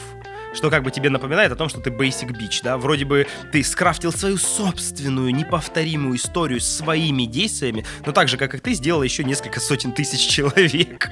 Э, И это связано с тем, как я замечаю, что у тебя есть такой, э, как бы, наиболее очевидный условно говоря, социально приемлемый э, конвенциональный выбор, э, и, скорее всего, ты выбираешь его. Или ты такой, а давай я сейчас вместо того, чтобы помочь этому персонажу, дам ему в лоб. И, типа, так поступило, там, не знаю, 10% игроков или там 30%, потому что они такие, а давайте по приколу сделаем что-нибудь такое неконвенциональное. То есть, вроде как бы у тебя есть выбор и вариативность, но на самом деле она очень условная, потому что в конечном счете вот именно резюмешки Telltale, они научили меня э, видеть эту историю и понимать, что вся эта ветвистость сюжета, она все равно как бы тебя нарочито сюжетом подталкивает к какому-то как будто бы правильному выбору, да, э, и вот игровые условности, они тоже очень из-за этого нарочитые. То есть нас э, тщательно подводят к моменту значимого выбора, нередко даже его подсвечивают или говорят, как в Telltale, что-то вроде «этот персонаж это запомнит», да, там, э, ну и как бы, а, то есть вот сейчас я сказал что-то важное, что повлияет на развитие сюжета, э, ну или просто такое подведение, когда тебе прям, не знаю, оставляют какой-то такой существенный выбор с таймером, и ты такой, ага, вот в зависимости от того, как я сейчас выберу, это будет большая развилка между там двумя какими-то ключевыми там сюжетными кишками, по которым я пойду. Эм, ну и, собственно, наверное, я не повзаимодействовал с чем-то, без чего нельзя было идти дальше и так далее. Вот есть такая у меня боль, я ее так как бы плохо сформулировал. Я имею в виду, что э, чаще, ну, не чаще, а нередко, да, бывает такая история, когда ты шарахаешься по локации, пытаясь понять, что я делаю не так. Вот у вас такое было. Типа у тебя идет такая динамическая, динамическая история, а потом ты такой заперт в какой-то комнате, тебе надо из нее выбраться. И ты такой, м-м, что, что, наверное, что-то делаю не так. Что я делаю не так? Почему, почему у меня сюжет не движется? А это значит, что для того, чтобы этот сюжет двигать, ты все равно должен сделать какую-то определенную заскриптованную вещь.